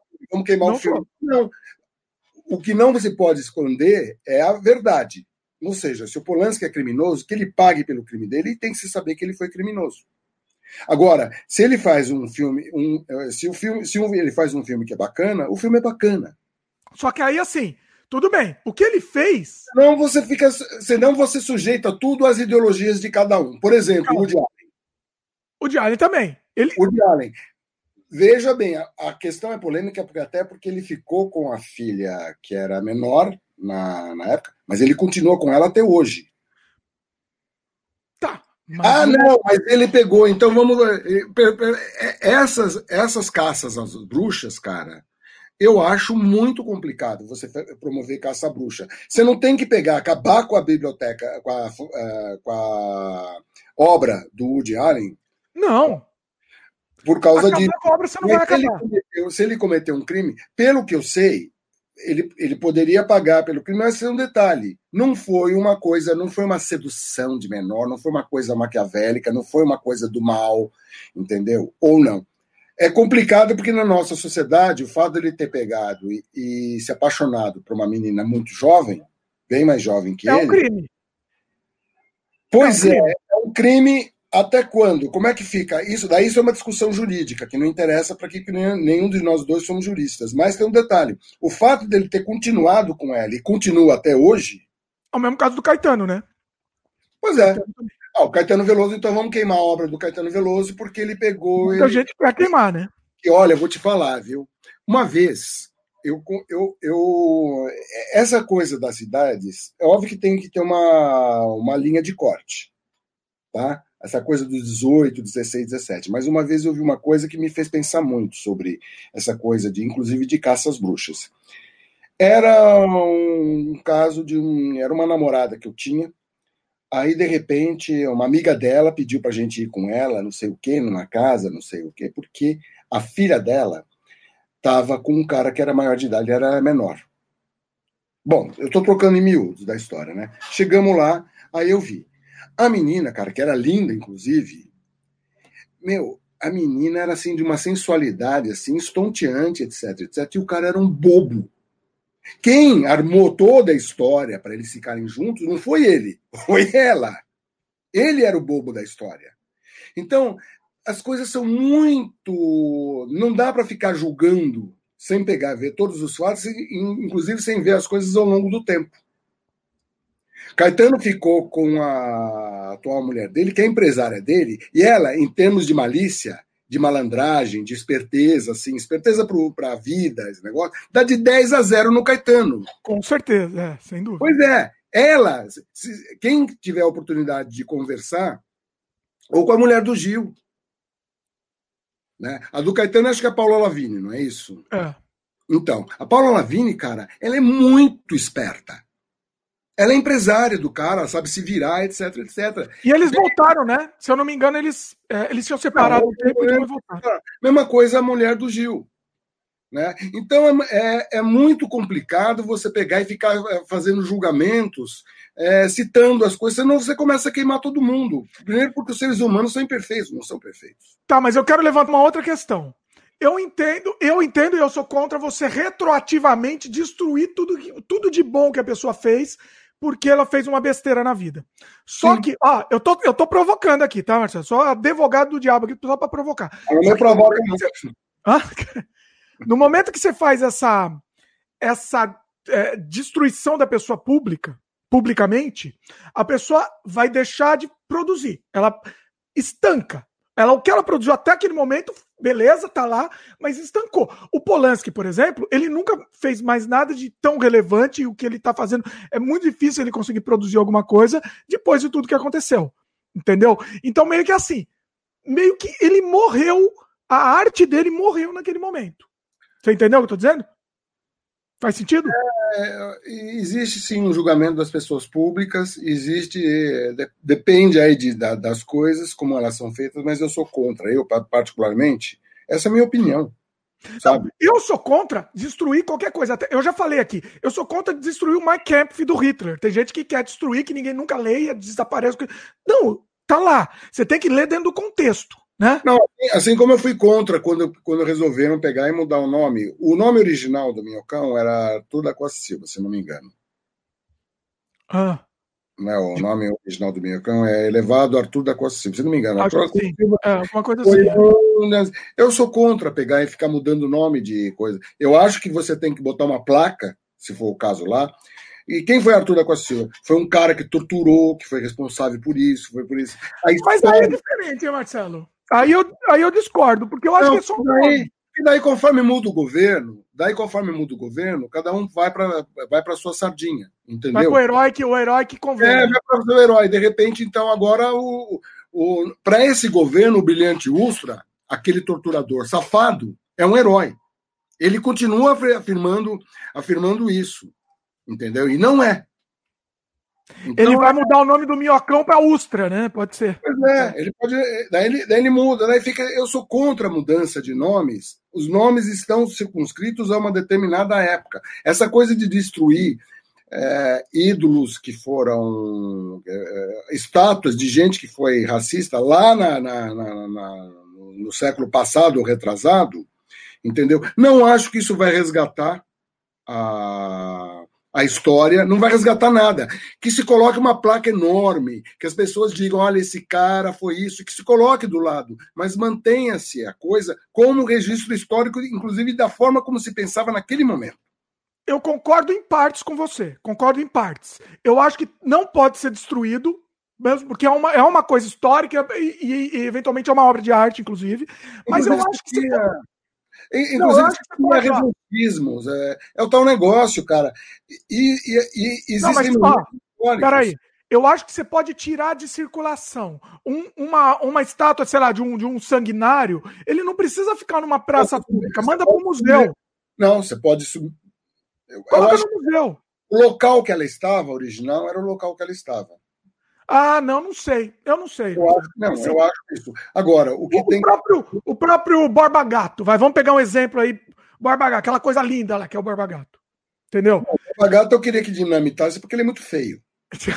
tem isso também, tem essa questão. É, né? a beleza do Borba Gato. Você ficar com o Borba Gato ou sem o Borba Gato Agora, de qualquer modo, o Borba Gato, aquele Borba Gato, é um. E tem outras coisas. Ah, veja bem, ninguém colocou o Borba Gato por racismo. Eu acho que existe uma, um, um, um, um torcer histórico aí. Não. Não ninguém é por racismo, mas ele é um herói racista. Tudo bem, mas é, veja bem, é, o fato é que a contribuição do Bandeirante para a questão do território, etc., etc., foi verdadeira. O que se tem que pegar é, com educação, você pegar e esclarecer. Borba Gato fez isso e isso, mas também, veja bem, Borba Gato foi. E outra coisa, o pensamento da época era racista. Sim. Sim. O pensamento. Estou procurando é... aqui para saber quando foi feita a estátua do Gato. Vai falando que eu estou pesquisando. Pegar uma máquina do tempo e pegar e ficar matando os racistas ao longo da história, cara. Lembrando que quem pegou e, e capturava na África, entendeu? Era gente negra que capturava gente negra para pegar e mandar para os portugueses. Sim. Tudo então, bem. O mundo Olha, essa simplificação binária que fazem do mundo, o mundo é muito mais complexo e já era complexo antes. Isso são simplificações binárias que não ajudam o entendimento, não ajudam a esclarecer a ninguém. Tá, eu vou dificultar a coisa então. Peraí, só uma informação aqui, uma informação jornalística aqui, histórica, né, Juliano? O Borba Gato foi inaugurado, a estátua lá, inaugurada em 1963, na comemoração do, do centenário de Santo Amaro. Do quarto centenário de Santo Amaro. Por quê? Agora eu vou te, então, agora eu vou te, te provocar. E, esse hoje, então, hoje, fazem uma estátua lá em vez do, do, lá perto lá do Borba Gato, faz uma estátua do Ustra. E aí? Você vai. O Ustra se notabilizou pelo quê? É um herói. É herói? um herói, todas as aspas possíveis aqui. Herói. É um herói, para eles é um herói. É, é, é, pois é, mas quando você vê o, o, o Ruiz falando do herói Ultra, entendeu? É, veja bem, é tão demente que ele pega ele acha herói porque ele pegava, ele matava e torturava a gente. Tudo bem, mas o que eu estou dizendo, mas veja bem. Espera um pouco, cara. O Borba Gato também matava. O Borba Gato foi colocado lá porque ele era bandeirante. Os bandeirantes pegaram, ajudaram a questão. Outra coisa, meu, matou-se índio pra cacete. Sim. Né? Então, pera um pouco, matou-se índio, mas na época a ideologia era essa, cara. Não tinha, é, não tinha ninguém para defender os índios. Mesma coisa que nos Estados Unidos. Eu entendo, Marcelo, mas eu acho que agora a, a, a imagem do Essa revisão histórica, essas revisões históricas, eu acho que o que foi feito, foi construído, foi construído. Reveja essa história e, com educação, você tem que pegar e mudar o rumo da história. Senão você vai ficar condenando até o, o início da humanidade. Tá, mas não é, mas tira a estátua de lá. Ela não é mais uma, um, não é mais uma representação ah, daquela pessoa, ela é uma representação histórica. Vai colocar onde? Coloca no museu. Bom, que museu? A estátua não, lá não, entendeu? Porque é, não, tudo bem. O caso do Barba Gato é um caso específico, que é um negócio gigante. Ela explode, é, explode, é? O que pegou é que Santo Amaro devia pegar a sua fundação, segundo a, a história tradicional, entendeu? Se devia. Uh, uh, agora vamos, vamos pegar e ficar execrando a, a, o Borba Gato, vamos colocar ali na dimensão histórica. Naquele ah, momento a... se pensava de um jeito e hoje em dia se pensa de outro. Acabou. A Ivani está dando uma ideia aqui. Poderia colocar uma placa ao lado com a verdadeira história, feitos por historiadores respeitados. Seria bom conhecer os pulhas do passado.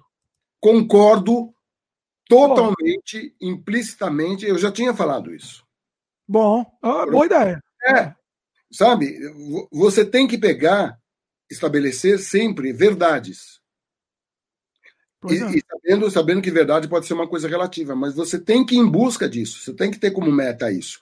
Você não é, pode ser, é, você o nome de um, um, monumento, você pegar e tirar a estátua de lá, coisa, você vai esconder o passado. Mas aí que tá, não é? Eu, eu não acho que é esconder, Marcelo. Eu acho que é você é você deixar de reverenciar como uma pessoa importante. Não é reverenciar, cara. Não, não, é, você tem que combater, inclusive, esse reverencismo a qualquer coisa. Entendeu? Não, porque tem pessoas que merecem, merecem a reverência, né? Tem, tem pessoas que merecem ser reverenciados pelo, pelo que fizeram e pelo que não fizeram. E, veja bem, nem todo mundo é bom, nem todo mundo é mal. Essa visão binária das coisas eu acho muito complicado. Lá depois, daqui a, a, Pode ser que o mundo mude. Vamos, vamos construir uma, uma civilização hipotética. Vamos chamar de Racio, Raciolândia. Ou Racistolândia.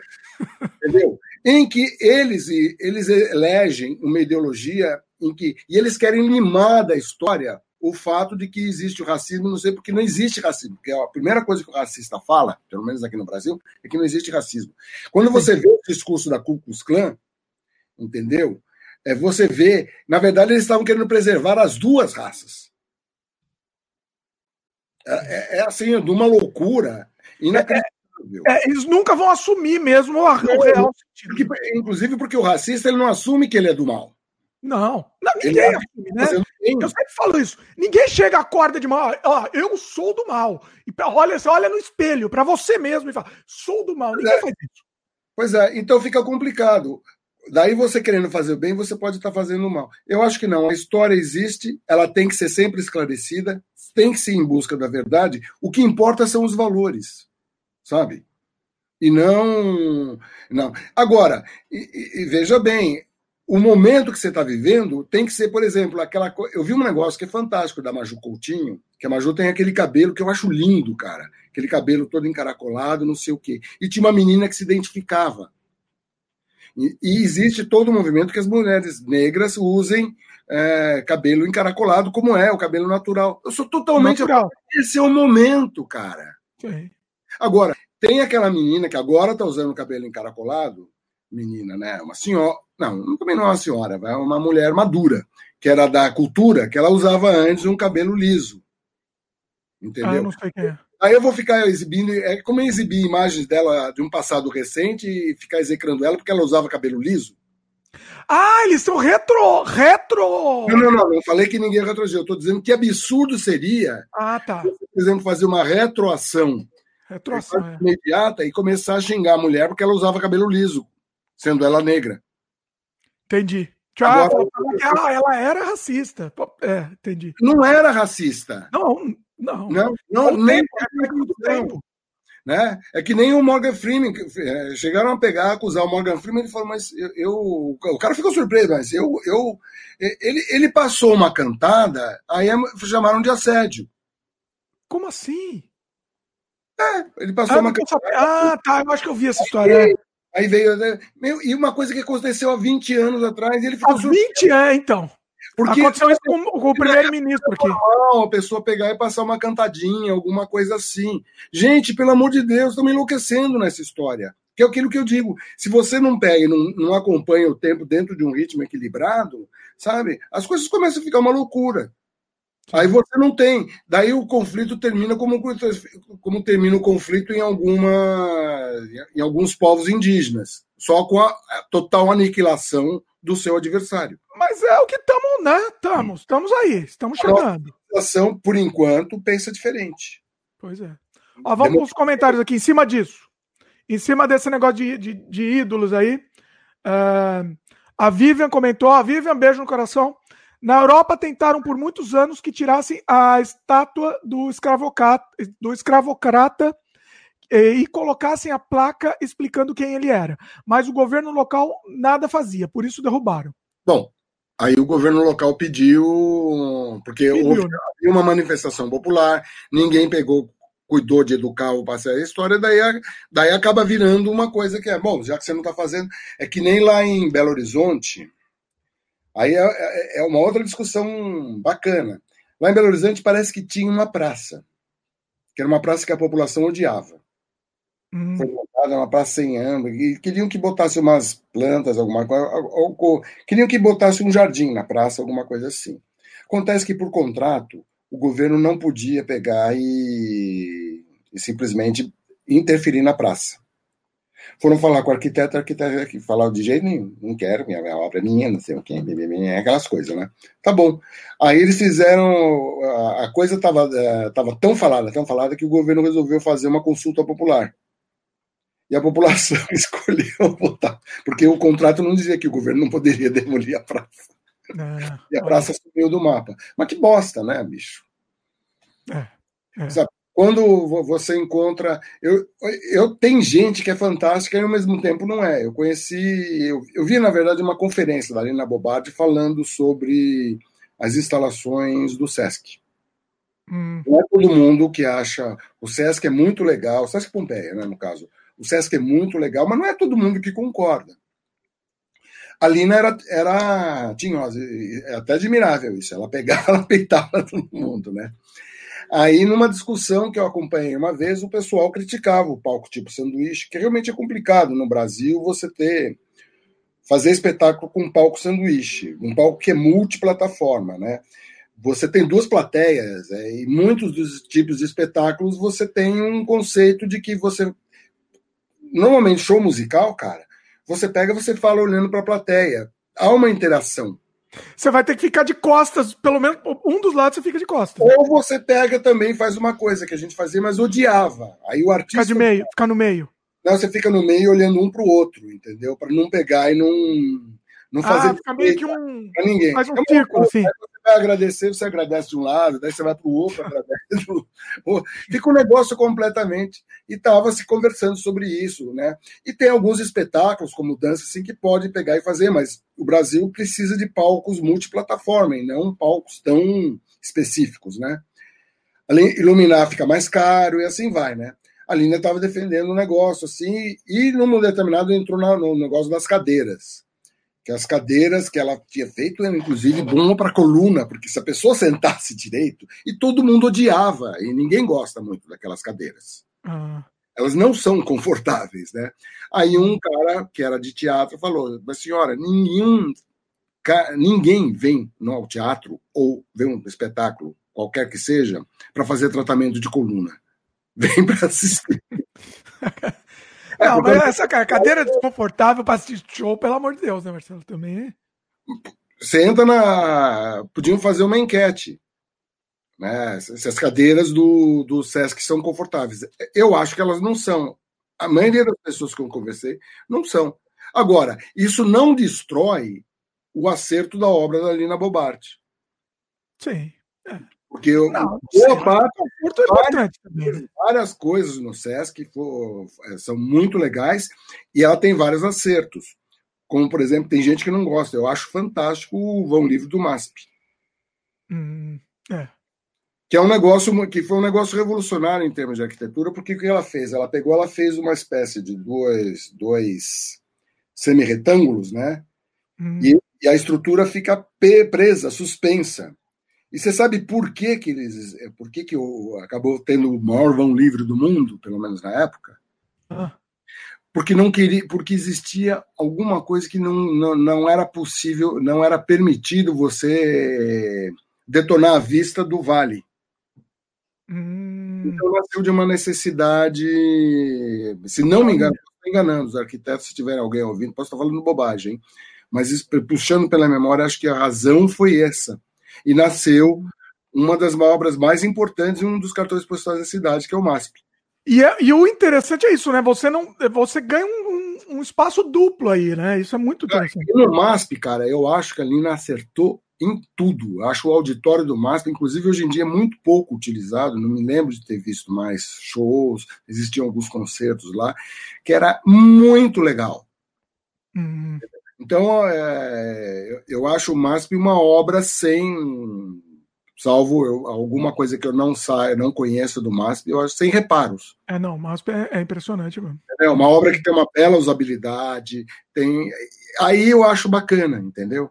E visualmente, né, muito forte, né? Uma imagem muito forte. Assim. Eu gosto. Eu preferia, não me lembro, pintaram, acabaram pintando de vermelho as, as colunas, mas eu até preferia que fosse no concreto mesmo, como eu acho que era originalmente. Eu gosto do vermelho, eu acho que fica mais, fica não- mais Não, tô- não, não chega a fazer uma crítica, apenas eu. Talvez por uma memória afetiva, não sei. É.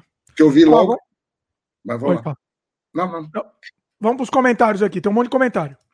O Lucas, ô Lucas, inclusive se quiser depois é, entrar com aquela sua questão, o Lucas mandou uma mensagem lá no Twitter. Aí eu falei, se de repente a gente conversa isso ao vivo também, até levanto com você essa questão. Lucas, se quiser, manda um comentário aqui que depois a gente, a gente levanta também um pouco essa questão. É, Lucas, eu, eu, eu, eu entendo. Peraí, Marcelo, eu não li aqui, o pessoal que está só ouvindo não vai entender.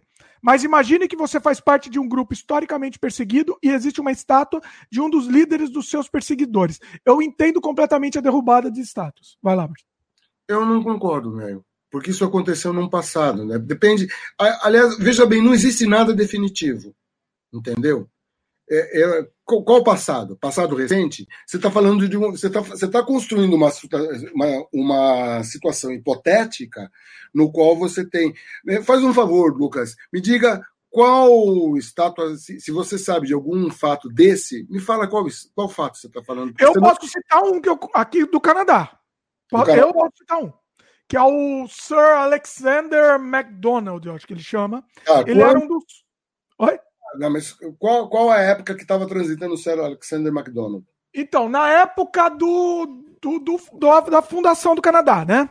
Deixa eu só confirmar aqui para não falar besteira. Porque eu não sou eu vou fazer mais uma contraposição. Bacana. Por essa sua opinião, Lucas, você lembra que os- o Talibã destruiu aquelas três estátuas de Buda no, no Afeganistão?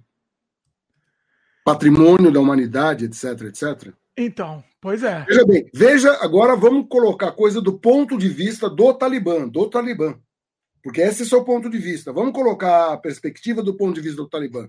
Para o Talibã tem que ser destruído. É. Tem que ser destruído. Então vamos destruir, né? Então é complicado, cara. É complicado.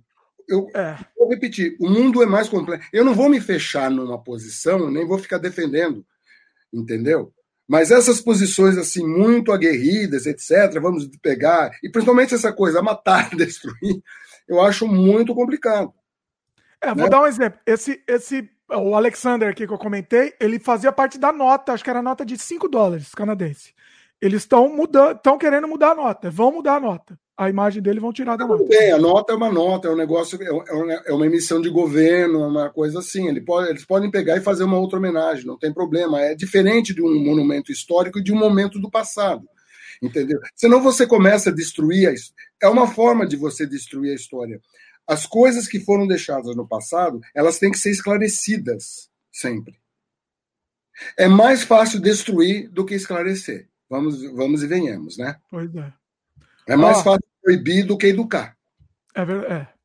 O Glaudston comenta aqui, né? Temos um exemplo atual da série Lovecraft Country. Lovecraft, Lovecraft era um racista e a série usa o nome dele para mostrar o que era racismo na década de ci- 1950, apro- aproximadamente, para que isso não seja mais aceito. Eu não assisti ainda, não, não assisti. É, Eu vou, vou procurar ver se eu vejo também, porque eu- que é é interessante, né? Você pegar você centralizar uma série no racista, mas para justamente esclarecer e combater o racismo. É. É muito importante, né? Nenhuma. e Deixa eu deixar claro aqui: nenhum tipo de atitude racista tem que ser tolerada. Nunca. É. Ó, o comentário aqui do Igor Hengs. Não sei se eu falei certo o seu nome. É, eu acho que o diretor que mais conseguiu retratar o conflito obra versus artista foi o Stanley Kubrick, exemplo 2001, o Space Odyssey, onde ele reflete a questão do homem versus máquina, violência, entre aspas, violência. O que acha?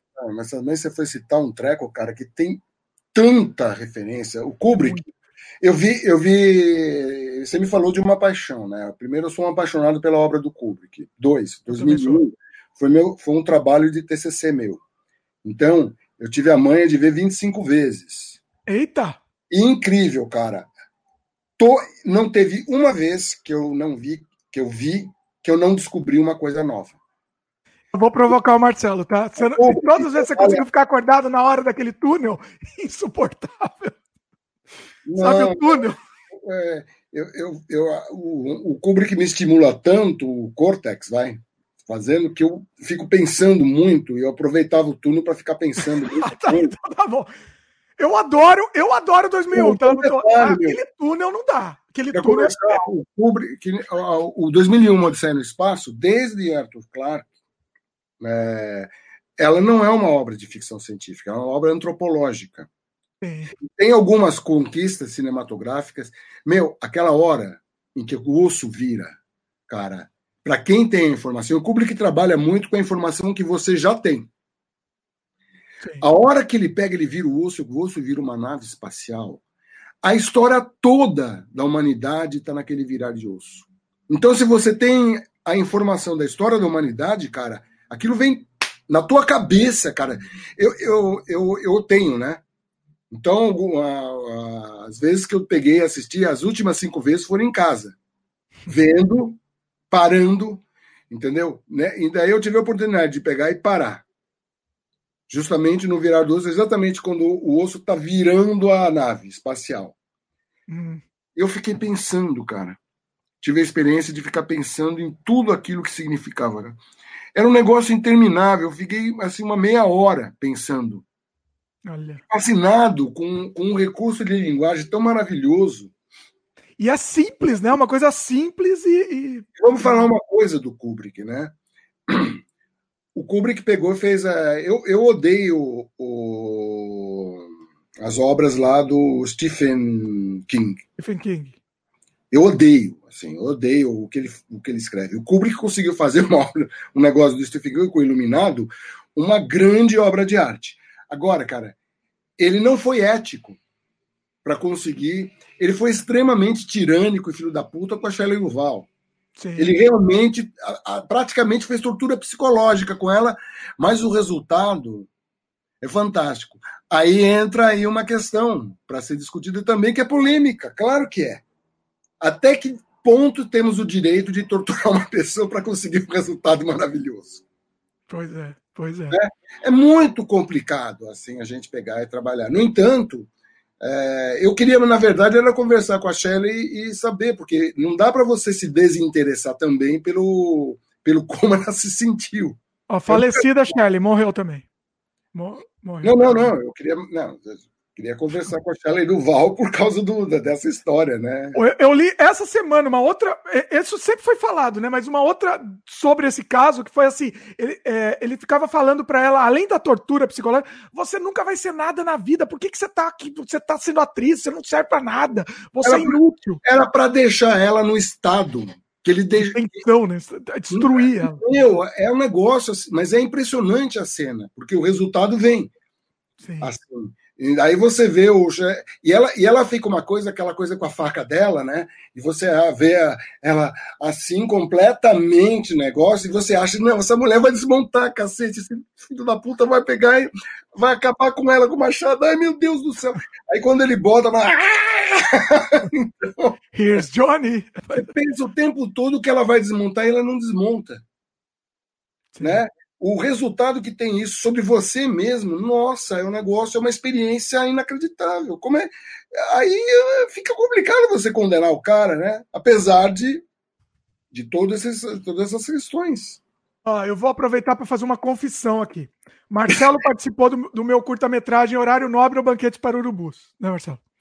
Inclusive está disponível para os membros aqui do canal. É o, é o Nago. É o, era, era um clone. É um, o clone do Marcelo participa. Clonaram.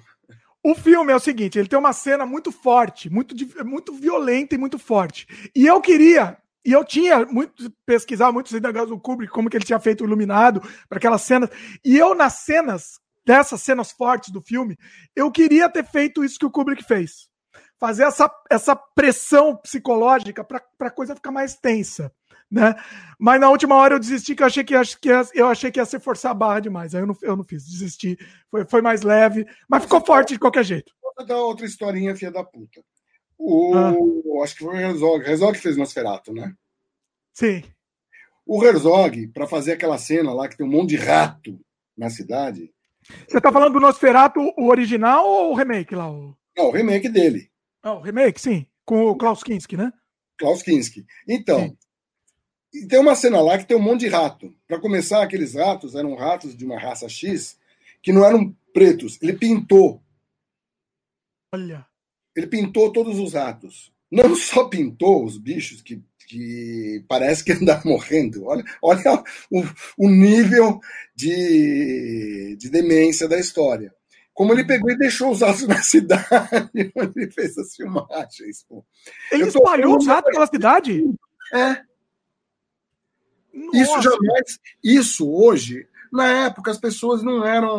É, o nível de consciência, porque existe um, um nível de percepção e de consciência de momento também. A, a, a percepção e, a, e, as ideias vão evoluindo, né? Naquele momento a coisa não, não parecia ser tão grave. Hoje seria totalmente inaceitável você fazer uma coisa dessa. Né? Ué, então eu vou te dar um exemplo pior. Pior ainda que esse. Você já viu falar do filme Caribal Holocaust?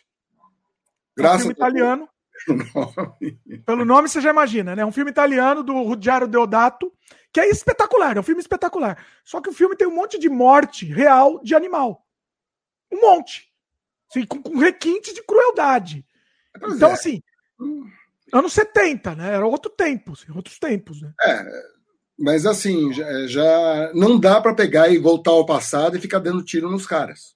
Pois é. Né? Pois é. Então... Eu fui, inclusive, numa palestra do Deodato, eu tenho gravado ela inteira. Só eu gravei. Um dia eu vou publicar isso. É incrível. hoje, em dia, hoje em dia seria totalmente inaceitável e com razão. Não é. Sim, sem dúvida. Não é permissível uma coisa dessa. Pete Tauschen perguntou se existe remake do Nosferatu. É o do próprio. Com Klaus Kinski, né? Klaus Kinski. Né? É, que ano? É o, 70, né? O Nosferatu original. É, não me lembro se é 70 ou 80. Tem o Nosferatu. Que é o é. 79. Né? E tem o do Klaus Kinski, que foi não, tem um filme chato. Não, não vi errado aqui, Prefiro o Nosferatu original. Tem, com certeza. Tem aquele filme que, que não, é um re, não é um remake, é uma, é uma reinvenção da gravação do Nosferatu original. Você assistiu esse?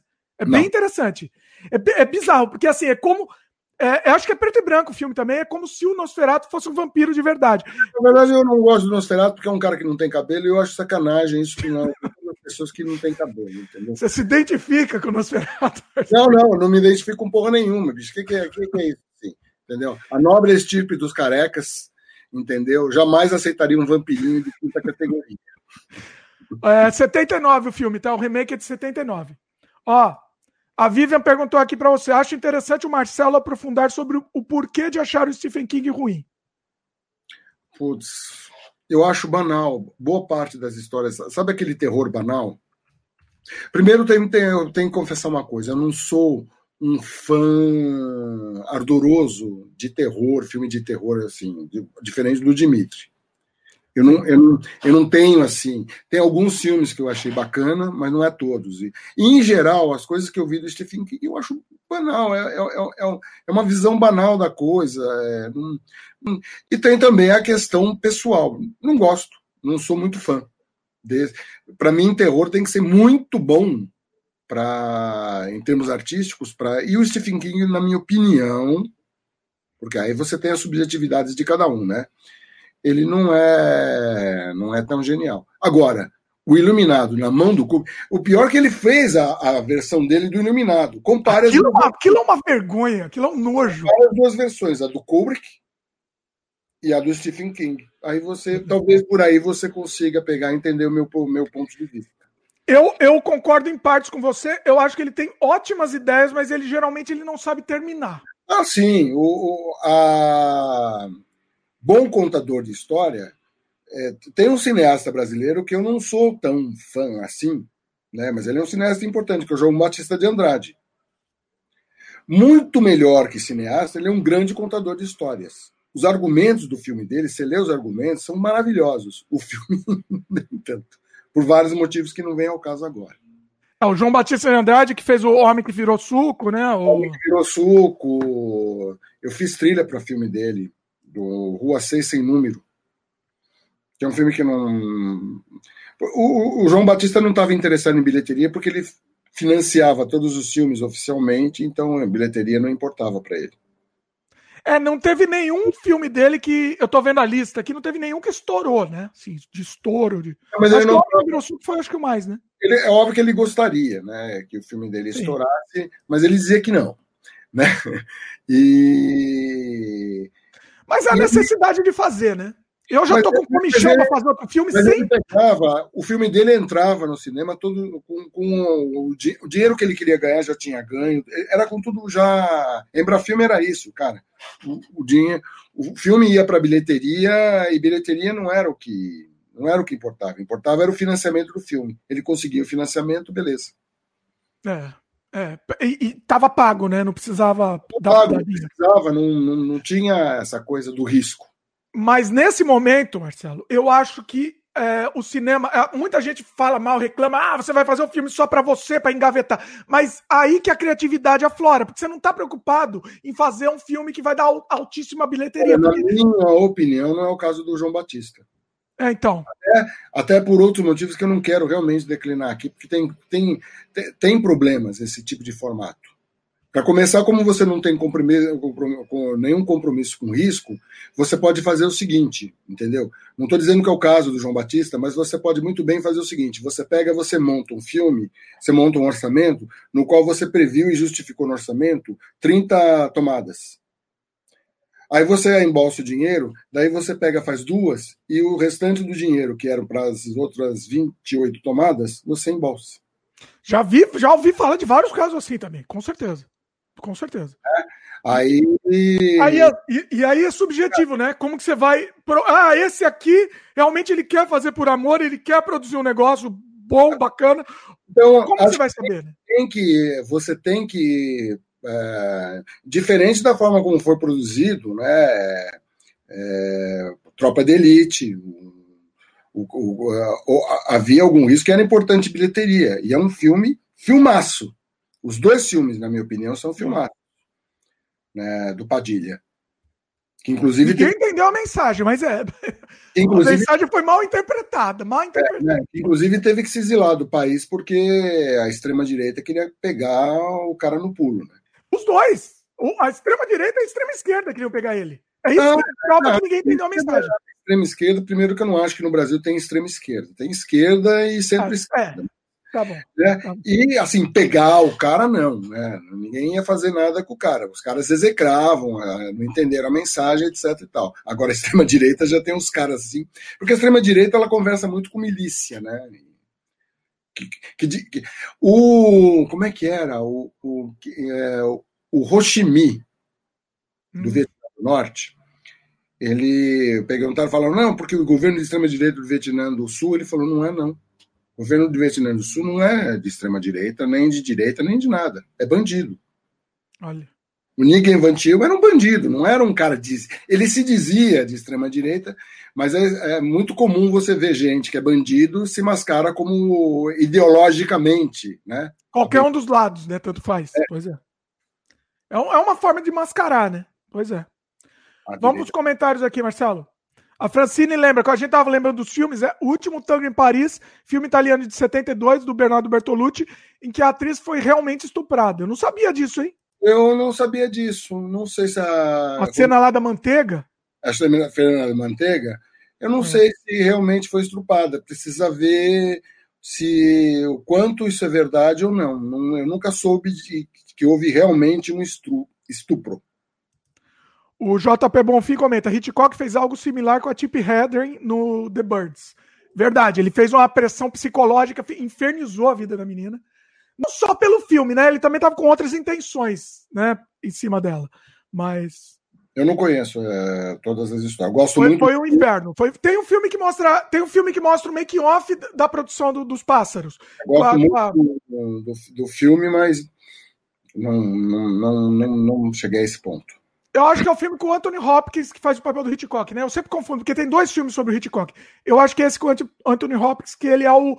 É, é, é, mostra ele infernizando a menina e, e a gravação, durante a gravação do pássaro. Eu não vi, não posso falar. Vale a pena, vale a pena, bom filme. Uh, peraí, que agora tem muito comentário aqui. Uh, a Vivian levantou um comentário que eu fiz na. Inclusive, assim, eu tive um, um. Meu podcast anterior foi só sobre isso, Vivian.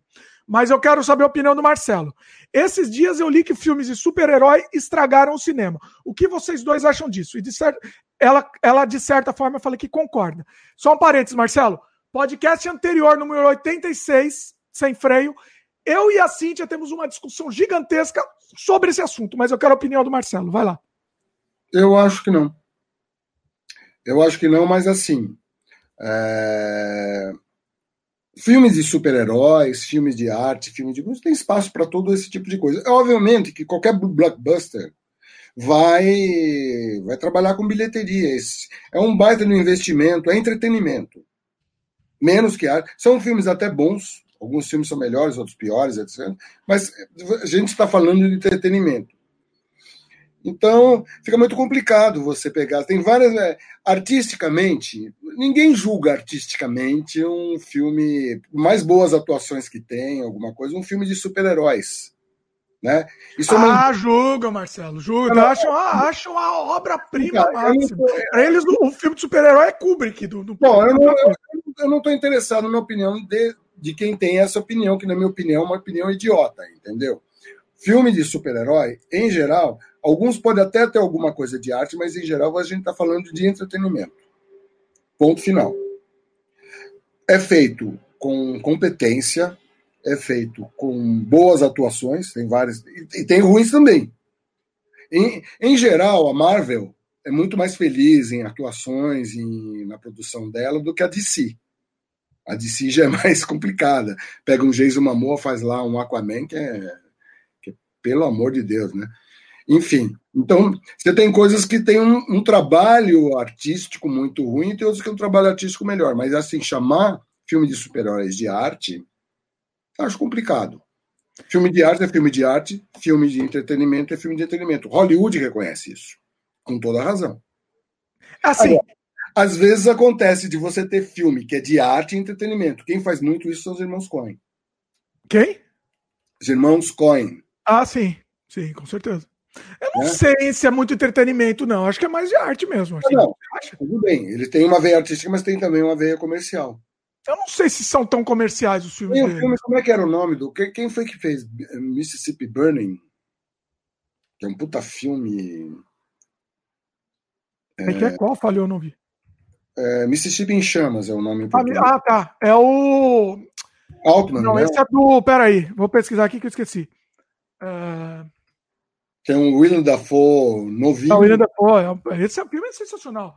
Não, mas esse é do. É do Alan Parker. Alan Parker, isso aí. Sim. Filmaço. 1988. Filmaço, filmaço. Nossa, que Sim. filmaço. E, foi, e, pelo que eu me lembro, teve uma boa bilheteria. Então, Marcelo, mas é aí que tá. Aí que, eu, bom, eu entrei nessa discussão no programa anterior, mas eu vou entrar com o Marcelo aqui.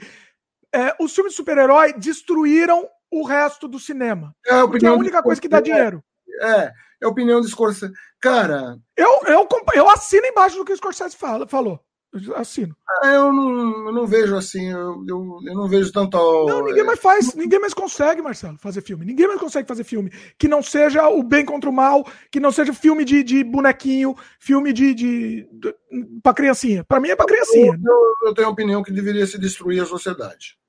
Essa é uma boa opinião. Essa eu concordo com você. A gente devia pegar e botar fogo. Vamos chamar esse bando de primatas insensíveis e vamos queimá-los no, em, com filme de super-herói. Você pega, você vamos fazer em estádio, assim, para aumentar o negócio. Aí vamos pegar e botar fogo em todo mundo. e faz um filme disso, né, inclusive. É.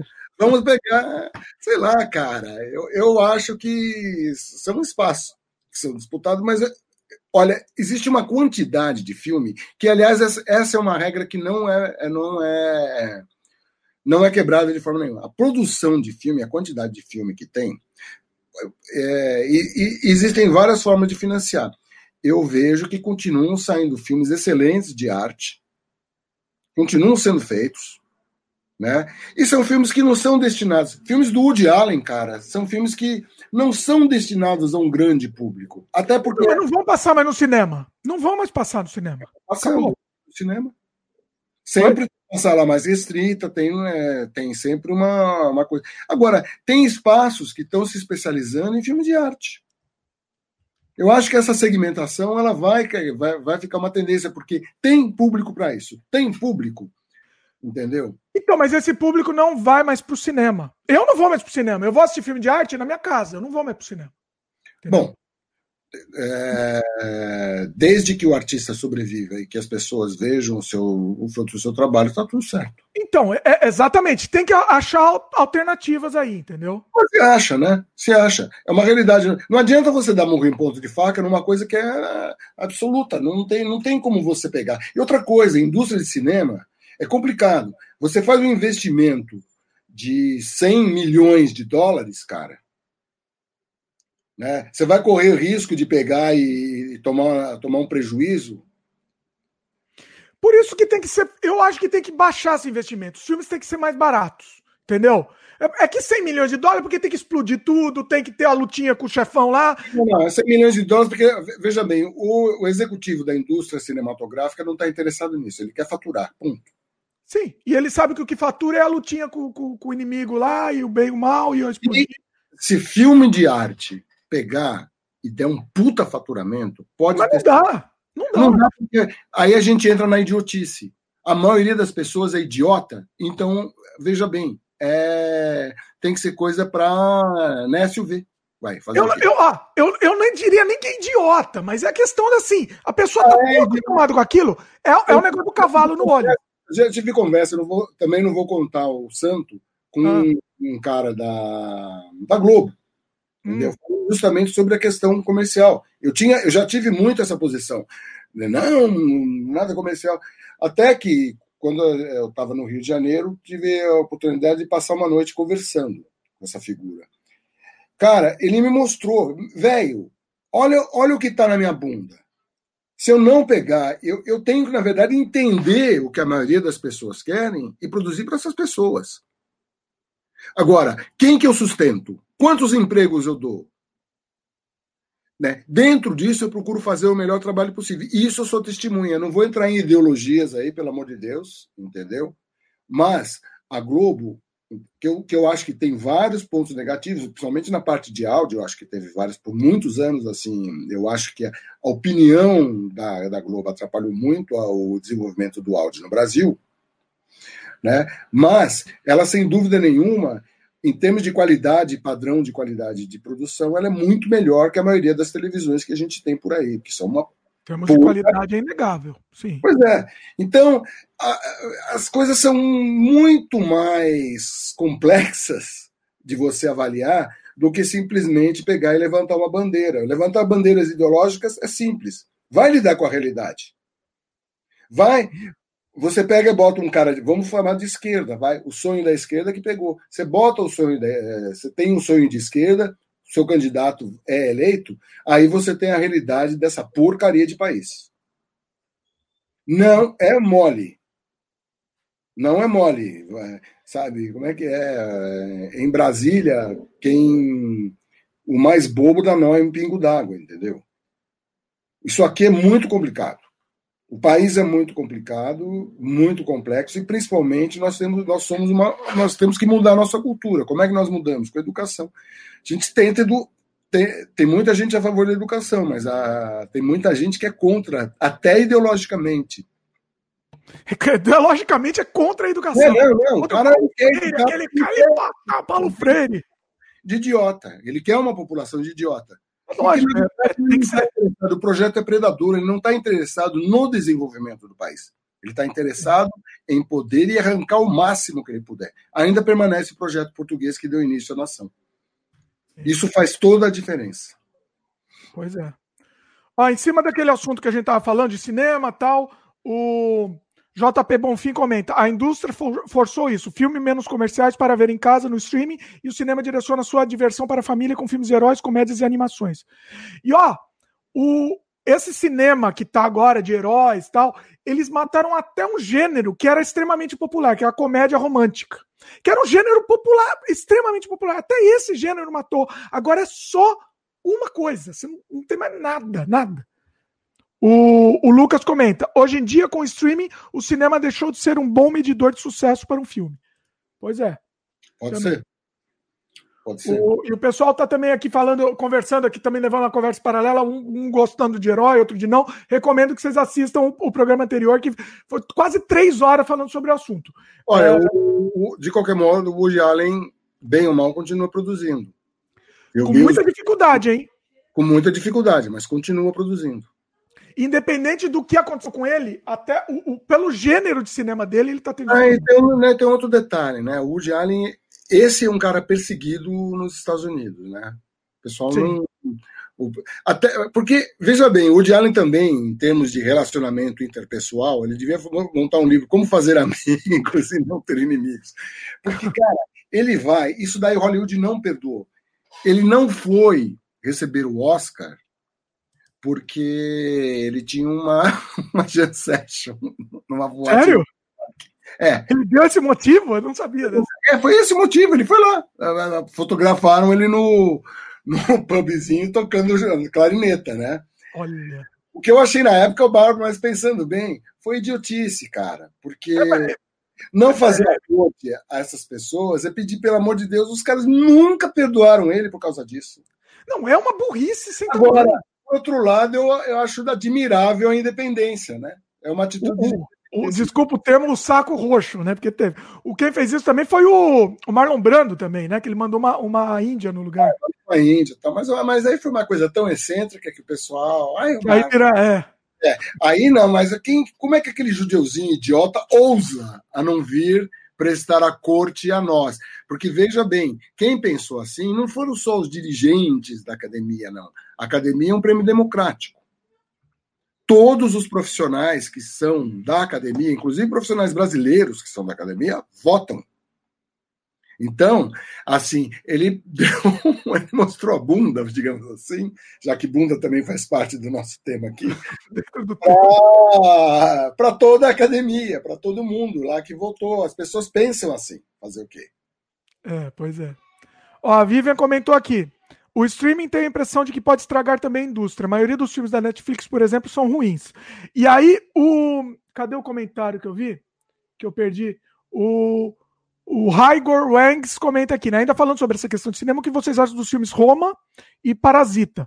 Né? O Roma, que inclusive foi lançado na Netflix, né? É, o Roma não vi, Parasita eu vi, eu achei um filmão. É, não concordo que uh, uh, o streaming, etc, etc. Eu acho assim, sempre a produção, a maioria dela, quando você pega. Eu vou contar uma historinha para tentar explicar o que eu, o que eu gosto mais de falar por parábolas, sem querer ser Jesus, por favor.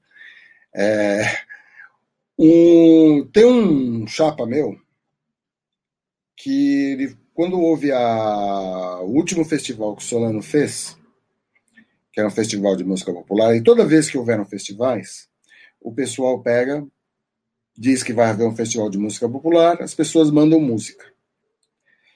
99% do que chega lá é uma porcaria. Assim, é inacreditável. Uma vez, e esse cara me. O que, que aconteceu com esse cara? Ele ficou ouvindo música até que foi pro hospital. Que era tanta coisa ruim que ele teve uma cinco. Passou mal. Aí, passado o tempo, tal, ele voltou. Não, também estava com outros problemas, né? Juntou tudo, mas, um da, mas a, a gota d'água foi a audição dessas fitas, né? Para o Solano. Isso que me contou a história foi Solano. Depois eu falei com o cara que eu conheci o cara também. Né? Aí ele me mostrou algumas coisas que ele separou que ele começou a fazer assim, que era muito ruim, ele começou a separar para usar como exemplo de coisa ruim. Cara, é realmente assim um negócio. Você fica pensando, como é que um ser humano pode fazer um negócio tão ruim? Tão ruim. Mas eram coisas assim que vinham. E ele falou: é muita coisa ruim. É muita coisa ruim. Então, uh, você, o Netflix, a maioria das coisas do Netflix ser ruim não surpreende. É isso mesmo. Faz parte da produção humana. Sim. Até você encontrar. Senão, sei lá, você teria sempre. Você não teria tão pouca gente é, fazendo a história da música, sei lá. Se a pessoa, se todo mundo fosse Beethoven. É, pois é. Quantos compositores existiam no período de Beethoven que, graças a Deus. Ninguém nem sabe que existe. Né? Chegaram até nós. Desapareceram. Vocês falaram do filme do Roma, eu gostei muito. Eu assisti Roma, eu achei o filme espetacular, vale a pena. Roma é a série que você está falando? Não, não, é o filme mesmo, é o filme do Quaron. É um longa-metragem preto e branco é, que se passa no México. Ah, não, preto e branco não. Hã? É preto e branco não quer? Ah, não, preto e branco não. Você sabe que eu já ouvi muita gente falando isso. Tá, tá zoando. Ah, eu sei, bicho. Como eu falei, tem idiota no mundo. Tá cheio de idiota no mundo. Pois é. O, o Lucas comenta, né, que a Vivian falou de, do, do, do, do streaming, ele falou que ele discorda porque é mais fácil direcionar o filme para o público certo nas plataformas de streaming, com a ajuda do algoritmo. Aí a Vivian comenta, né, que direcionar o filme que a pessoa consome, ela acha demais. O problema é a qualidade das produções mesmo. Não assistir um que ainda seja realmente bacana. É, Bem água acho... com açúcar. Eu acho o algoritmo um saco, cara, porque realmente eu, eu odeio essa, a história do algoritmo. Eu entendo os motivos que fazem com que o pessoal implemente algoritmos. É mais barato. Em vez de você montar um esquema bem mais complexo de, de avaliação de público, você fazer essa porcaria. Entendeu? Eu detesto. Tanto é que eu pego no Netflix, o que, que eu vou fazer? Eu não zapeio, eu pego, eu vou na busca e vou em nomes, e vou em, em, coisas que eu associo. Não, mas você tem que ir diretamente no que você quer. Você tem que é, ser ativo. É, é difícil. Não, é uma forma, eu vou dar a dica. Fica a dica aí. Hashtag fica dica aí. Que é a seguinte: você vai na, na, na busca e tenta procurar coisas afins com você, porque a Netflix tem esse tipo de busca por semelhança. Ué, mas é o algoritmo, continua sendo, Marcelo. Não, não, não, não, não. Semelhança, oh. você digitou o algoritmo é obrigado a apresentar coisas que têm a ver com aquele conteúdo que você digitou. Você digitou. Então, não mas ele... o algoritmo normal, o algoritmo normal ele mostra coisa que você, que ele acha Sim, que você ele, ele viu o que você viu, mas aí você pega e você vai na busca e você direciona a sua busca. É, porque você pode zoar o algoritmo. Se você assistir sem querer alguma besteira lá, já ferrou o algoritmo. Várias vezes eu assisti uma coisa que depois eu cheguei à conclusão, nossa, que besteira que eu. Mas aí você tem que dar dislike. Você dá o dislike, ele vai saber que ele vai saber que aquilo lá você não gosta, não gostou. É, é na verdade, tudo você tem que pegar e, e, e, ter as manhas de lidar, né? Não tem jeito, porque é, como, é que, como é que eles vão fazer outra coisa que não seja também baseada em algoritmo? Mas eu acho uma merda também, me incomoda. Ó, a Vivian comenta: a maioria das pessoas são preguiçosas querem sentar e consumir algo fácil. Só Verdade. querem Netflix and chill, sem ambiguidades. Não, não é ambíguo, não, é uma, é uma merda mesmo, é, entendeu? Deu... É diretamente uma merda. É, é, diretamente uma merda. Não... não, mas tem coisa boa, tem coisa boa. É claro que tem uma coisa boa, estou dizendo em relação às pessoas. A, a minha, é, veja bem, eu, eu tenho que declarar que a minha fé no ser humano é muito. muito. Fala mais película muito fina. É, a minha fé no ser humano é uma coisa. Sabe? Porque é impressionante, cara. Pois é. Haja vista a quantidade de covidiotas que eu vejo. Pois é. Assim, eu sou absolutamente germânico no meu meus cuidados com a Covid. Até porque eu tenho que sair, então não deixo de pegar, fazer caminhada, vou no mercado, eu moro sozinho, né? Tadinho de mim. aí, aí eu tomo um puta cuidado, cara. Agora, o que eu vejo, e, e fujo deles. Outro dia eu tive que fazer uma reunião no galpão, entendeu? É, foi constrangedor, mas eu obriguei todo mundo a botar máscara, porque senão não ficava lá. Ninguém queria usar. Não usava. Olha, um dos caras que eu tinha que conversar, bicho, era um engenheiro, mecânico que é um cara que montou uma serralheria, né? Mas ele é engenheiro mecânico, então é um cara que tem um certo esclarecimento, tal, o cara sabe ler projeto, etc, etc, etc. Aí ele, ele, ele ficou meio constrangido, assim, de que eles viram, que, porque aí o que, que eu fiz? Eu tava de máscara e botei um face shield, e ficava distante de todo mundo, né? Aí todo mundo se tocou e resolveu usar máscara. Foi o método que eu usei para fazer o pessoal usar máscara. Aí o cara me tira, vai, vai lá, não sei aonde, cara, me tira uma máscara e faz assim, a máscara sai fumaça. Ah! O cara bota! Meu Deus! Sabe? Não. Eu falei, caceta. Nossa! Entendeu? Mas não teve o cara que você viu que foi no lixo e pegou uma máscara? É, é, esse, é meu, meu amigo aqui. Amigo canadense. É, então... é no Canadá. Não, não, precisa ser no Brasil para você ver covidiota, entendeu? É. Eu até fiz a, fiz a classificação taxonômica. Verdade. É, porque quando eu estou caminhando, eu vejo os covidiotas, eu fui, fui fazendo a classificação taxonômica, por exemplo. Tem, tem a notinha, você vai dando nota. É, é não, né? Você vai. É, tá vindo lá um covidiotas típicos. O que é um covidiota típico? Aquele que usa máscara aqui. É muito bom também, né? É muito bom. Aí você tem o covidiota nasalis, que é aquele que usa máscara até aqui e o nariz de fora. o covidiotas colon, que é aquele que usa máscara aqui no pescoço.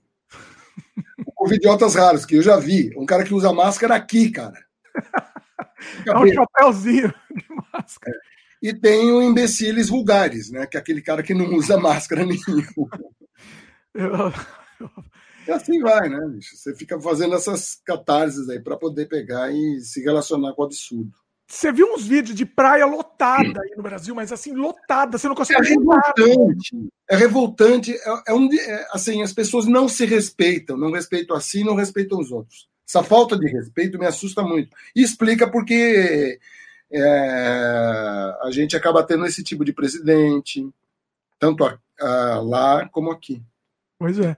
Você viu a, a inauguração da Ravan com o, também lotado e o velho lá batendo na, na, na, na, na é um para uns macacos, assim. Esse cara aí é inominável. Esse é uma vergonha para os carecas, esses carecas que Está a classe, não, uma vergonha para classe. É, praga classe, animal.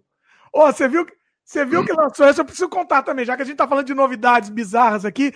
Você, não, você viu que lançou o bonequinho do velho da Ravan para vender? Lançaram o boneco do velho. Vou comprar. Adivinha para quê? Você vai fazer o seu. Vai ser o seu boneco? Fazer Macumba, assim, fazer o voodoo. Ele vai fazer. Zifi, vai fazer um voodoozinho para ele? E é um boneco de super-herói. Eu não tô brincando, não. Ele vestiu de super-herói Chama O Patriota o nome do boneco. Num país de idiotas, é que um cara desse faz sucesso, cara. É inacreditável. Moramos é. Ah, mas é uma, é, é uma tragédia. Tá louco. O, aproveitando nesse assunto, eu até anotei que eu queria levar, levar aqui a, a, a, em cima disso. Estamos quase no fim do programa já. É, é, é, engraçado que. do Marcelo reclamar, eu já, eu já aviso. O, que, o, que enquanto isso, a Luísa Trajano, que é a da Magazine Luiza, né? Ela é criticada porque ela procura pegar e aumentar a diversidade dentro do negócio dela, faz um programa de treino para negro. Nossa, a direita ficou toda. Ai, não pode! Ai, legal. É dentro da loja dela. Vão, pe vão pentear macaco, seus babacas. Mas isso reverteu positivamente. Eu estava vendo uma matéria, acho que hoje eu vi isso. As ações da Magazine Luiza subiram quatro vezes. Por quê? Porque no mundo que alguém pensa, percebe que uma empresa que age assim, ela tem uma chance bem maior de pegar, porque ela vai, ela tá, ela não está sendo boazinha. Ela está pensando, ela está usando de inteligência. Sim. E eu tenho, e isso é uma coisa que eu tenho fé inteligência supera até o nível de filho da puta. Um filho da puta muito inteligente é capaz de fazer alguma coisa construtiva. O problema é quando você é, soma inteligência a é estupidez. Veja bem, esperteza é uma coisa, inteligência é outra. Pois é. Ó, a Vivian comentou aqui. O velho da Ravan é, parecia que estava no zoológico batendo no vidro para chamar a atenção dos bichos. Os pobres estavam com roupa de. Até com roupa de turista estava. Mas, assim, é uma eu vi o vídeo. Grotesco. Eu, vi o vídeo, bicho, ainda bem. Ele começa a esmurrar o vidro, assim como se estivesse no zoológico, nós chamando os macacos lá, entendeu? É um negócio assustador. Assustador. Não, não, é, é, eu queria ser segurança dele naquele momento. A Francine adorou a classificação dos covidiotas. O... E o Lucas comenta aqui que ele vai mandar uma action figure do velho da Ravan para minha coleção. Eu vou pendurar aqui pelo pescoço, tá, Lucas? Assim, ó. De, pelo pescoço, enforcado. Não, eu vou comprar mesmo o bonequinho e vou fazer. Não, na verdade, eu vou comprar o bonequinho, só que vou deixar, eu vou pegar, vou manter ele espetado com um monte de... É, então, deixa espetar. É, eu vou, boa, eu vou enfiar um monte de espinho e deixar ele pelo pescoço. Agulhazinha, né? Deixar assim e pronto, já fica mesmo. Olha só. Ô, oh, Peter, Peter mandou um chat aqui, um super chat pra gente. Beijo aí, Peter Tauschen. Ele falou: ó, um real pra cada, pra ajudar a compra no pra é, ajudar a comprar o velho da Ravan. Senhor Dimitri, o senhor. Olha aí, Marcelo. bem que o senhor tem que me pegar e transferir a dinheiro. Agora eu vou ter que transferir, olha lá, vou ter que transferir um real pro Marcelo aí. É, e o senhor pode pagar as dívidas que o senhor tem. o, o Glaudston comenta aqui. Morte é tão comum aqui no Brasil que 150 mil mortes a mais é só um fim de semana festivo. Isso é. é olha, não tenho palavras para descrever o quanto isso é triste. E, Agora.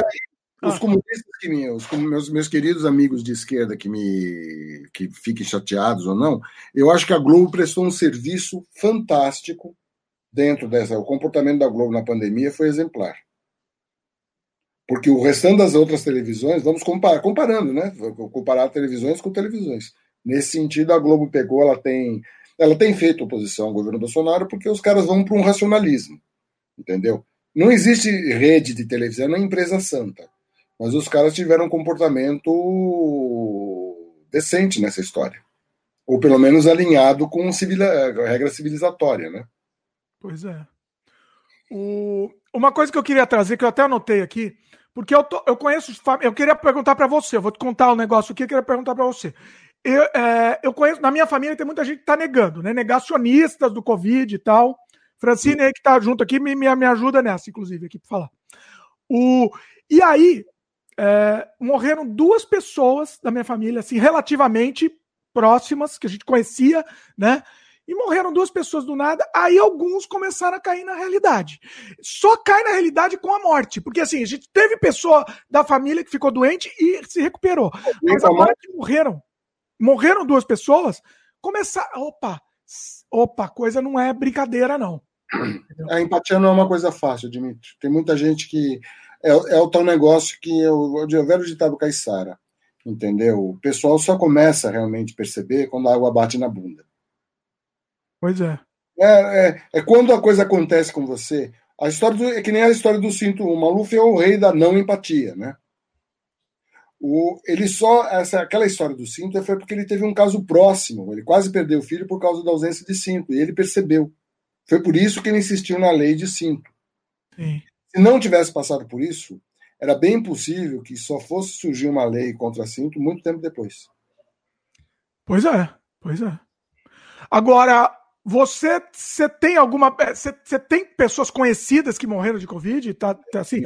Não necessariamente da família, mas conhecidos, próximos, assim? Da família, não, mas teve. Teve gente próxima, próxima, assim, super amiga, não, mas dentro da classe musical. A morte da Naomi foi muito sentida por todos nós. Né? Teve artistas que morreram por causa de Covid, foi todo, obviamente se lamenta, porque é gente boa que, que, né, que, que se perde. Né? Mas eu, eu, eu, eu não tenho, eu nunca tive dificuldade com empatia. Eu, eu consigo me colocar no lugar do próximo. É, talvez porque eu sou canhoto. Então eu tive. É, mas é, é engraçado. Faz sentido.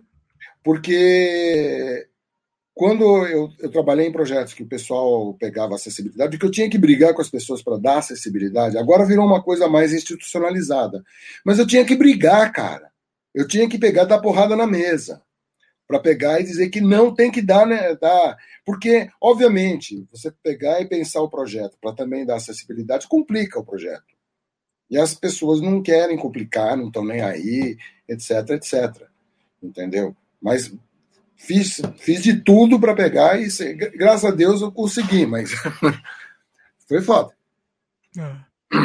Porque, porque eu vi o que, que é. Quem é canhoto percebe, o mundo é feito para destro.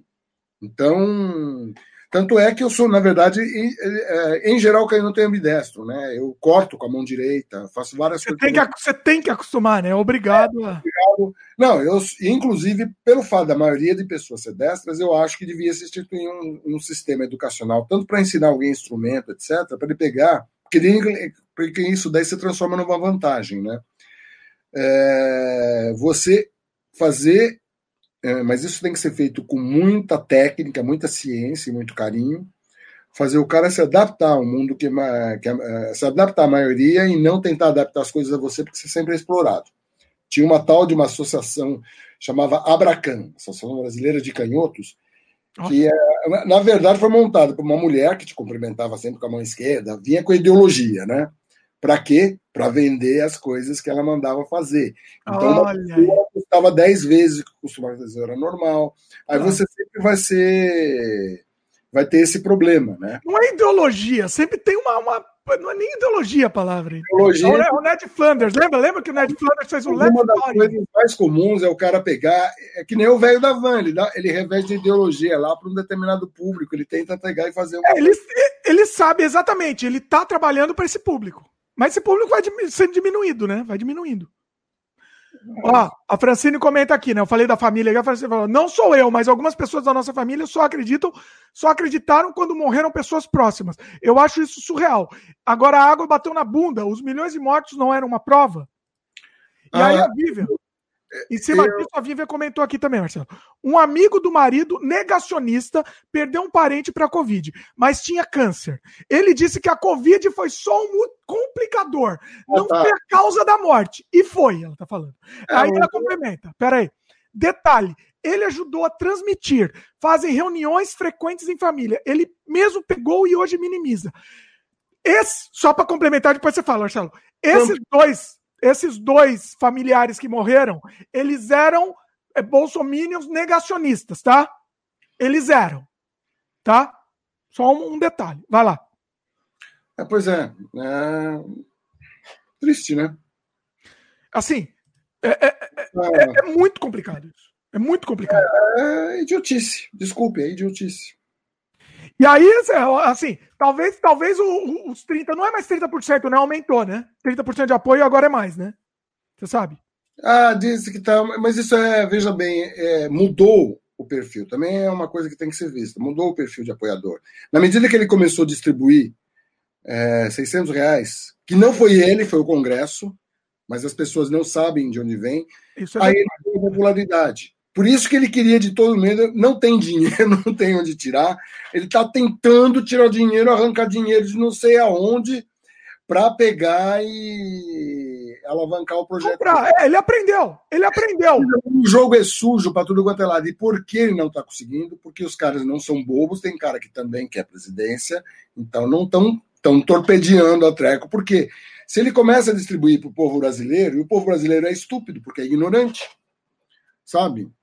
É, os 600 reais. Tá aí está comprando as pessoas. Está é. comprando as pessoas, as pessoas tá se vendem Agora, veja bem, no Nordeste, 600 pau é grana pra cacete. É, é uma loucura, cara. É uma loucura. Assim.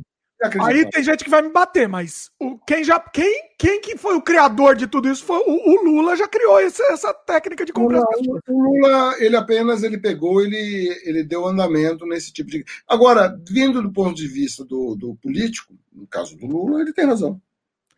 É, né? da, da, parte prática mesmo é, é a forma.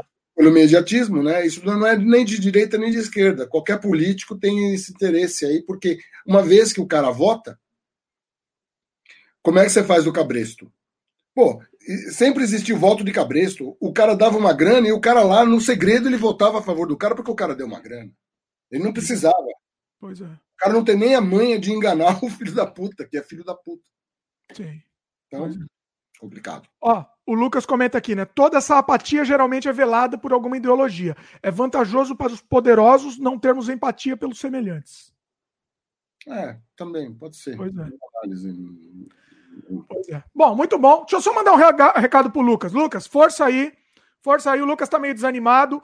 É, força, tá, tá, tá difícil para todo mundo, Lucas, mas vamos, vamos reagir. Vamos... Lucas, vou falar com você agora, Lucas. Fala pro Lucas aí. O importante, Lucas, é você ter Deus no seu coração. Ô, Lucas, não escuta o Marcelo, não, Lucas. Não, escuta... não, não adianta, eu tenho que brincar com isso, Lucas, mas é firmeza aí, cara firmeza aí. Eu, inclusive, às vezes pareço mais amargo, mas no fundo, eu tenho, eu acho que de alguma forma, só não sei quando, né? Mas de alguma forma, até porque se a gente não mudar, a gente não vai sobreviver. Isso eu tenho certeza. Se a gente não mudar a forma da, de condução, a gente vai pagar um preço pesado, sabe? É. É, podem, podem esperar e ver. Né? A água já está batendo na bunda, mas parece que o pessoal não quer entender, entendeu? Os fenômenos extremos vão ficar cada vez mais extremos, a gente vai ter muita gente morrendo. Pandemia é um dos aspectos disso daí que eu estou falando. Né? Esse vírus, por exemplo, é uma coisa completamente diferente do que a gente conhecia. Né? É um vírus que ataca cérebro. Essa história de você não ter olfato e não ter paladar é, uma, é porque atacou regiões do cérebro. Né? Então, e, e, ao mesmo tempo você fica de frente de gente, você se depara né, com gente que, mesmo tendo sendo exposto a isso, não consegue perceber. Quer dizer, olha o nível, né? De é. encasca grossa. É uma, uma, uma, tá encasca-grossado, né? Não consegue mais refletir nem sequer sobre a sua realidade. Pois é. Ó, o Lucas mandou mensagem para você aqui, Marcelo. Vou chorar com essa motivação do Marcelo, chorar de desespero, no caso. Veja bem, passe lá no meu templo, que a senhor vai pegar. Vai baratinho, vamos, a gente cobra baratinho. baratinho. O dízimo é barato. Vamos, em vez de cobrar 10%, vamos fazer uma religião que cobre 9%. O que, que você acha? Mais barato. Então, Eu ofereço 8%. fazer o leilão. Olha, o, nosso, o nosso milagre é mais barato. Então, pô, vale Opa, a pena. Meu é mais barato que o dele. a Vivian comenta aqui, ó. Tá todo mundo mal, mas a gente sobrevive. Temos que passar por essa turbulência para aproveitar a viagem. Pois é. Mas é, é, é, importante, eu quero, especialmente pro Lucas, tá? Eu tava falando in, in, in, no Twitter com ele, o, o, Lucas tá bem mal, assim. Lucas, força aí, não, não, não deixa se abater, não. Eu sei que é difícil, é difícil pra caramba, mas. Lucas, desculpa a brincadeira, é, é só brincadeira. Não, não, mas é bom, a brincadeira é bom porque aí, aí dá, uma, dá uma desestressada, né? Mas assim, é... força aí, força aí, pessoal. Tá difícil para todo mundo, tá difícil para todo mundo, mas vamos, não vamos deixar, não vamos deixar a coisa, a coisa bater, não, né? É isso? É nóis. Termina assim, Marcelo? Termina assim para baixo o negócio? No final, não, no final, a... não, ficou. Porque a gente entrou com cinema, com coisas mais de deixamos para lá a questão do, do, do, cofrinho, dinheiro na bunda. Não falamos do dinheiro na bunda mais. Eu queria tanto fazer dinheiro na bunda aqui. Mas eu veja bem, é, é isso. É, é ridículo, cara. É, é, é uma mediocridade. É, o pior é que é, que é, uma, é que é uma bandidagem medíocre, né? É, exatamente. É, um negócio que você fala, meu, é, que bandidagem medíocre, bicho. E estúpida, porque os caras pegam porque acharam 90 pau em dinheiro fora Quer dizer, na verdade eram 110, 110 não, é 120 pau. O que ele enfiou na bunda? Não, 120 pau que ele tinha em dinheiro lá. Ah. Na 90 pau a polícia encontrou e ele ainda tentou salvar 30 na bunda. É, ele enfiou de 30 mil. Como, agora, eu queria saber como que você enfia 30 mil reais na bunda. Se forem notinha de 200, dá, até que dá. Quanto que é? Eu não, eu não tenho ideia de quanto que é fora, isso. Fora que vamos dizer que talvez tenha havido algum prazer nisso daí, nesse ato. eu acho que tem, eu acho que faz sentido. Né?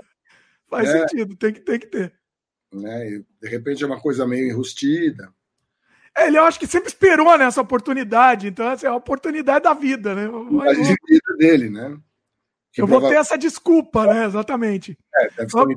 tá e, e, o que eu falo assim, né? O, o, o, chegamos num ponto que o grotesco tá no, é, normalizamos o grotesco, né? É, é, basicamente isso. É, normalização, a banalização da, da, da, da barbaridade. É ridículo. Por isso eu é. estou muito, todos os anos torcendo muito para que esse animal. É, a sensação que eu tenho é que é uma luta da civilização contra a barbárie, né? No Sim. Caso. Sim. Mas a Barbárie vai vencer, Marcelo. Por enquanto está vencendo, né? Não Você sei tá, se vai vencer. Né? Tá achando que o Trump vai ganhar? Ah, de Trump? De Trump eu não sei ainda. De Trump não, eu, é uma incógnita. Eu acho que o Biden melhora. Não, sim, sem dúvida. Se ele ganhar, com certeza. Você está dizendo eu até acho... refletindo no Brasil? Eu acho que reflete no Brasil. Acho que sim, eu acho que sim. Acho que Mas, faz sentido. Veja bem, a, a ascensão do idiota lá, eu acho que tem a ver com a eleição do Trump, cara. Tem, sem dúvida. Sem dúvida. Uma coisa leva a outra. Mas eu não sei se. Eu não sei se ele. Bom, não sei, eu não sei. Eu... As pressões mudam, sabe? As pressões mudam de forma radical. O cara vai ficar muito isolado. Ele vai, fazer, vai se aliar com quem? Vai se aliar com a Turquia? Nem com a Turquia vai se aliar, porque a Turquia não. Né, Talvez com o cara da Bielorrússia. Mas ele não tem problema em ficar isolado. Ele vai ser o Asterix lá, lutando contra o mundo, né? Ele tá na, na, na aldeia do Asterix dele. Vamos ver, vamos ver, bicho. Porque uma coisa é a realidade, outra coisa é o. É, é o delírio, né? É, vamos ver. A gente tá conjecturando aqui, mas vamos torcer que, que o Biden ganhe. Só isso, né? O. Mas é isso, cavalheiros. Mensagem aqui, só para encerrar, mensagem do pessoal aqui, mensagens positivas, vibes positivas aqui. O, o Raigor mandou aqui good vibes. A Vivian mandou um recado pro Lucas aqui. E dá-lhe só vitamina D, terapia, etc. Fique bem, Lucas. Eu concordo, mas sol eu não gosto muito. Sol também tô, tô fora de sol. Sol é bom para vitamina D, não enche o saco. Eu sei, mas eu não. Só tô, tô fora de sol. Você tem que botar botar para passear a sua negritude, Dimitri. a minha, a minha, a minha, a minha, a minha, meu bronze aqui, né? É. Não, mas, mas é complicado. Só é complicado. O Raigor comenta aqui: para terminar, como diria a Dilma, ninguém vai ganhar ou perder, vai todo mundo perder. a, Dilma, a Dilma é outra figura, né? A Vivian comenta aqui: visionária Dilma. É, podia, podia fazer um debate Dilma e inominável. Pois é. A, a Vivian comenta aqui: e o Bozo e seguidores tocando vento na cabeça. é isso. Tá, tá, estamos aí. O pior é, é que vai, gente, eu não, não vou defender a Dilma, mas assim, é que, ela, é que ela se expressava de uma maneira, mas era muito ruim, ela é muito ruim de comunicação. Ah, tinha problema de dislexia, né? Coitada, o problema dela era dislexia.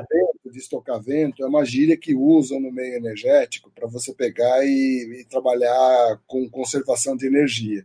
Só que você não fala isso no contexto que ela falou. Do jeito né, que você fala também. É, do jeito, do jeito, pessoalmente. Nossa, é, era péssimo. Foi, a, Lu, a Dilma foi um erro do Lula. Tremendo erro do Lula. É complicado, é complicado. Apesar das boas intenções, né? É, é, foi complicado. Não, não, ela. Enfim, o que, que ele falou? O Lucas comenta aqui: ótima live, pessoal. Não pense que esquecemos a live de 24 horas. Olha aí, Marcelo. Eu, eu vou fazer o seguinte: eu vou pegar, eu vou deixar. Tem aqui o meu representante. Esse o Homem-Aranha aqui, ó. Olha lá, Marcelo vai deixar o Homem-Aranha. É. Vou deixar aqui pendurado assim o Homem-Aranha na live de 24 horas. Essa pose do Homem-Aranha tá meio, tá meio complicada aí. Eu acho que ele gosta de, de pôr dinheiro, ó. ele gosta de dinheiro, inserir dinheiro aí. Não, é ele, fica, ele fica direitinho em cima do monitor, entendeu? Por isso que ele tem essa pose. Né? E, e detalhe, esse Homem-Aranha é raríssimo. Ah, porque é? ele é de tecido, meu amigo. Ah, é verdade. Ela... Olha só, é um Homem-Aranha de tecido. Ah, é, ele é antigão, né? Anos 70, deve ser. Ah, eu acho maravilhoso esse Homem-Aranha. É, é, mal feitinho, eu acho genial. Eu tenho o charme, tem o charme dele. Tem o charme. Pois é. Muito bom. Então é isso. Encerramos. Marcelo, não tem nenhum jabá, não? De jeito nenhum. Precisa de jabá, Marcelo. Precisa fazer jabá. Não é jabá. Bartolomeu Guimarães. Alguém lembra disso? Ninguém vai lembrar. Bartolomeu Guimarães, grande, grande, clássico. Golias, né? Golias, sensacional. Jabá sintético. Pois é. Ó, muita gente aqui pedindo a live de 24 horas também. Vamos, vamos pensar nisso. Estamos estruturando isso. É isso, pessoal. Marcelo?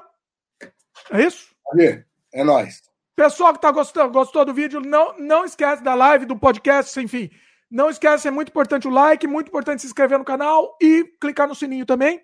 E vamos tentar fazer mais live também. A live, para mim, para mim, acho que pro Marcelo também, né? Para mim é uma sessão de terapia, que o, o, o nosso podcast é uma terapia. É, é, uma coisa que a gente relaxa, termina um negócio completamente relaxado e, e funciona. Você acha que pro pessoal também, o pessoal escuta a gente falando abobrinha aqui também relaxa, né? É isso. É isso, pessoal. Valeu. Até a próxima. Ó, Peter Tauschen mandando beijo no coração. Força pro Lucas. Lucas, mais uma, mais uma vez, força aí, hein? Firme aí que, que, que precisamos de gente bacana aí no, no mundo. Beleza? É, é isso, pessoal. Valeu. Valeu, Marcelo. E até a próxima.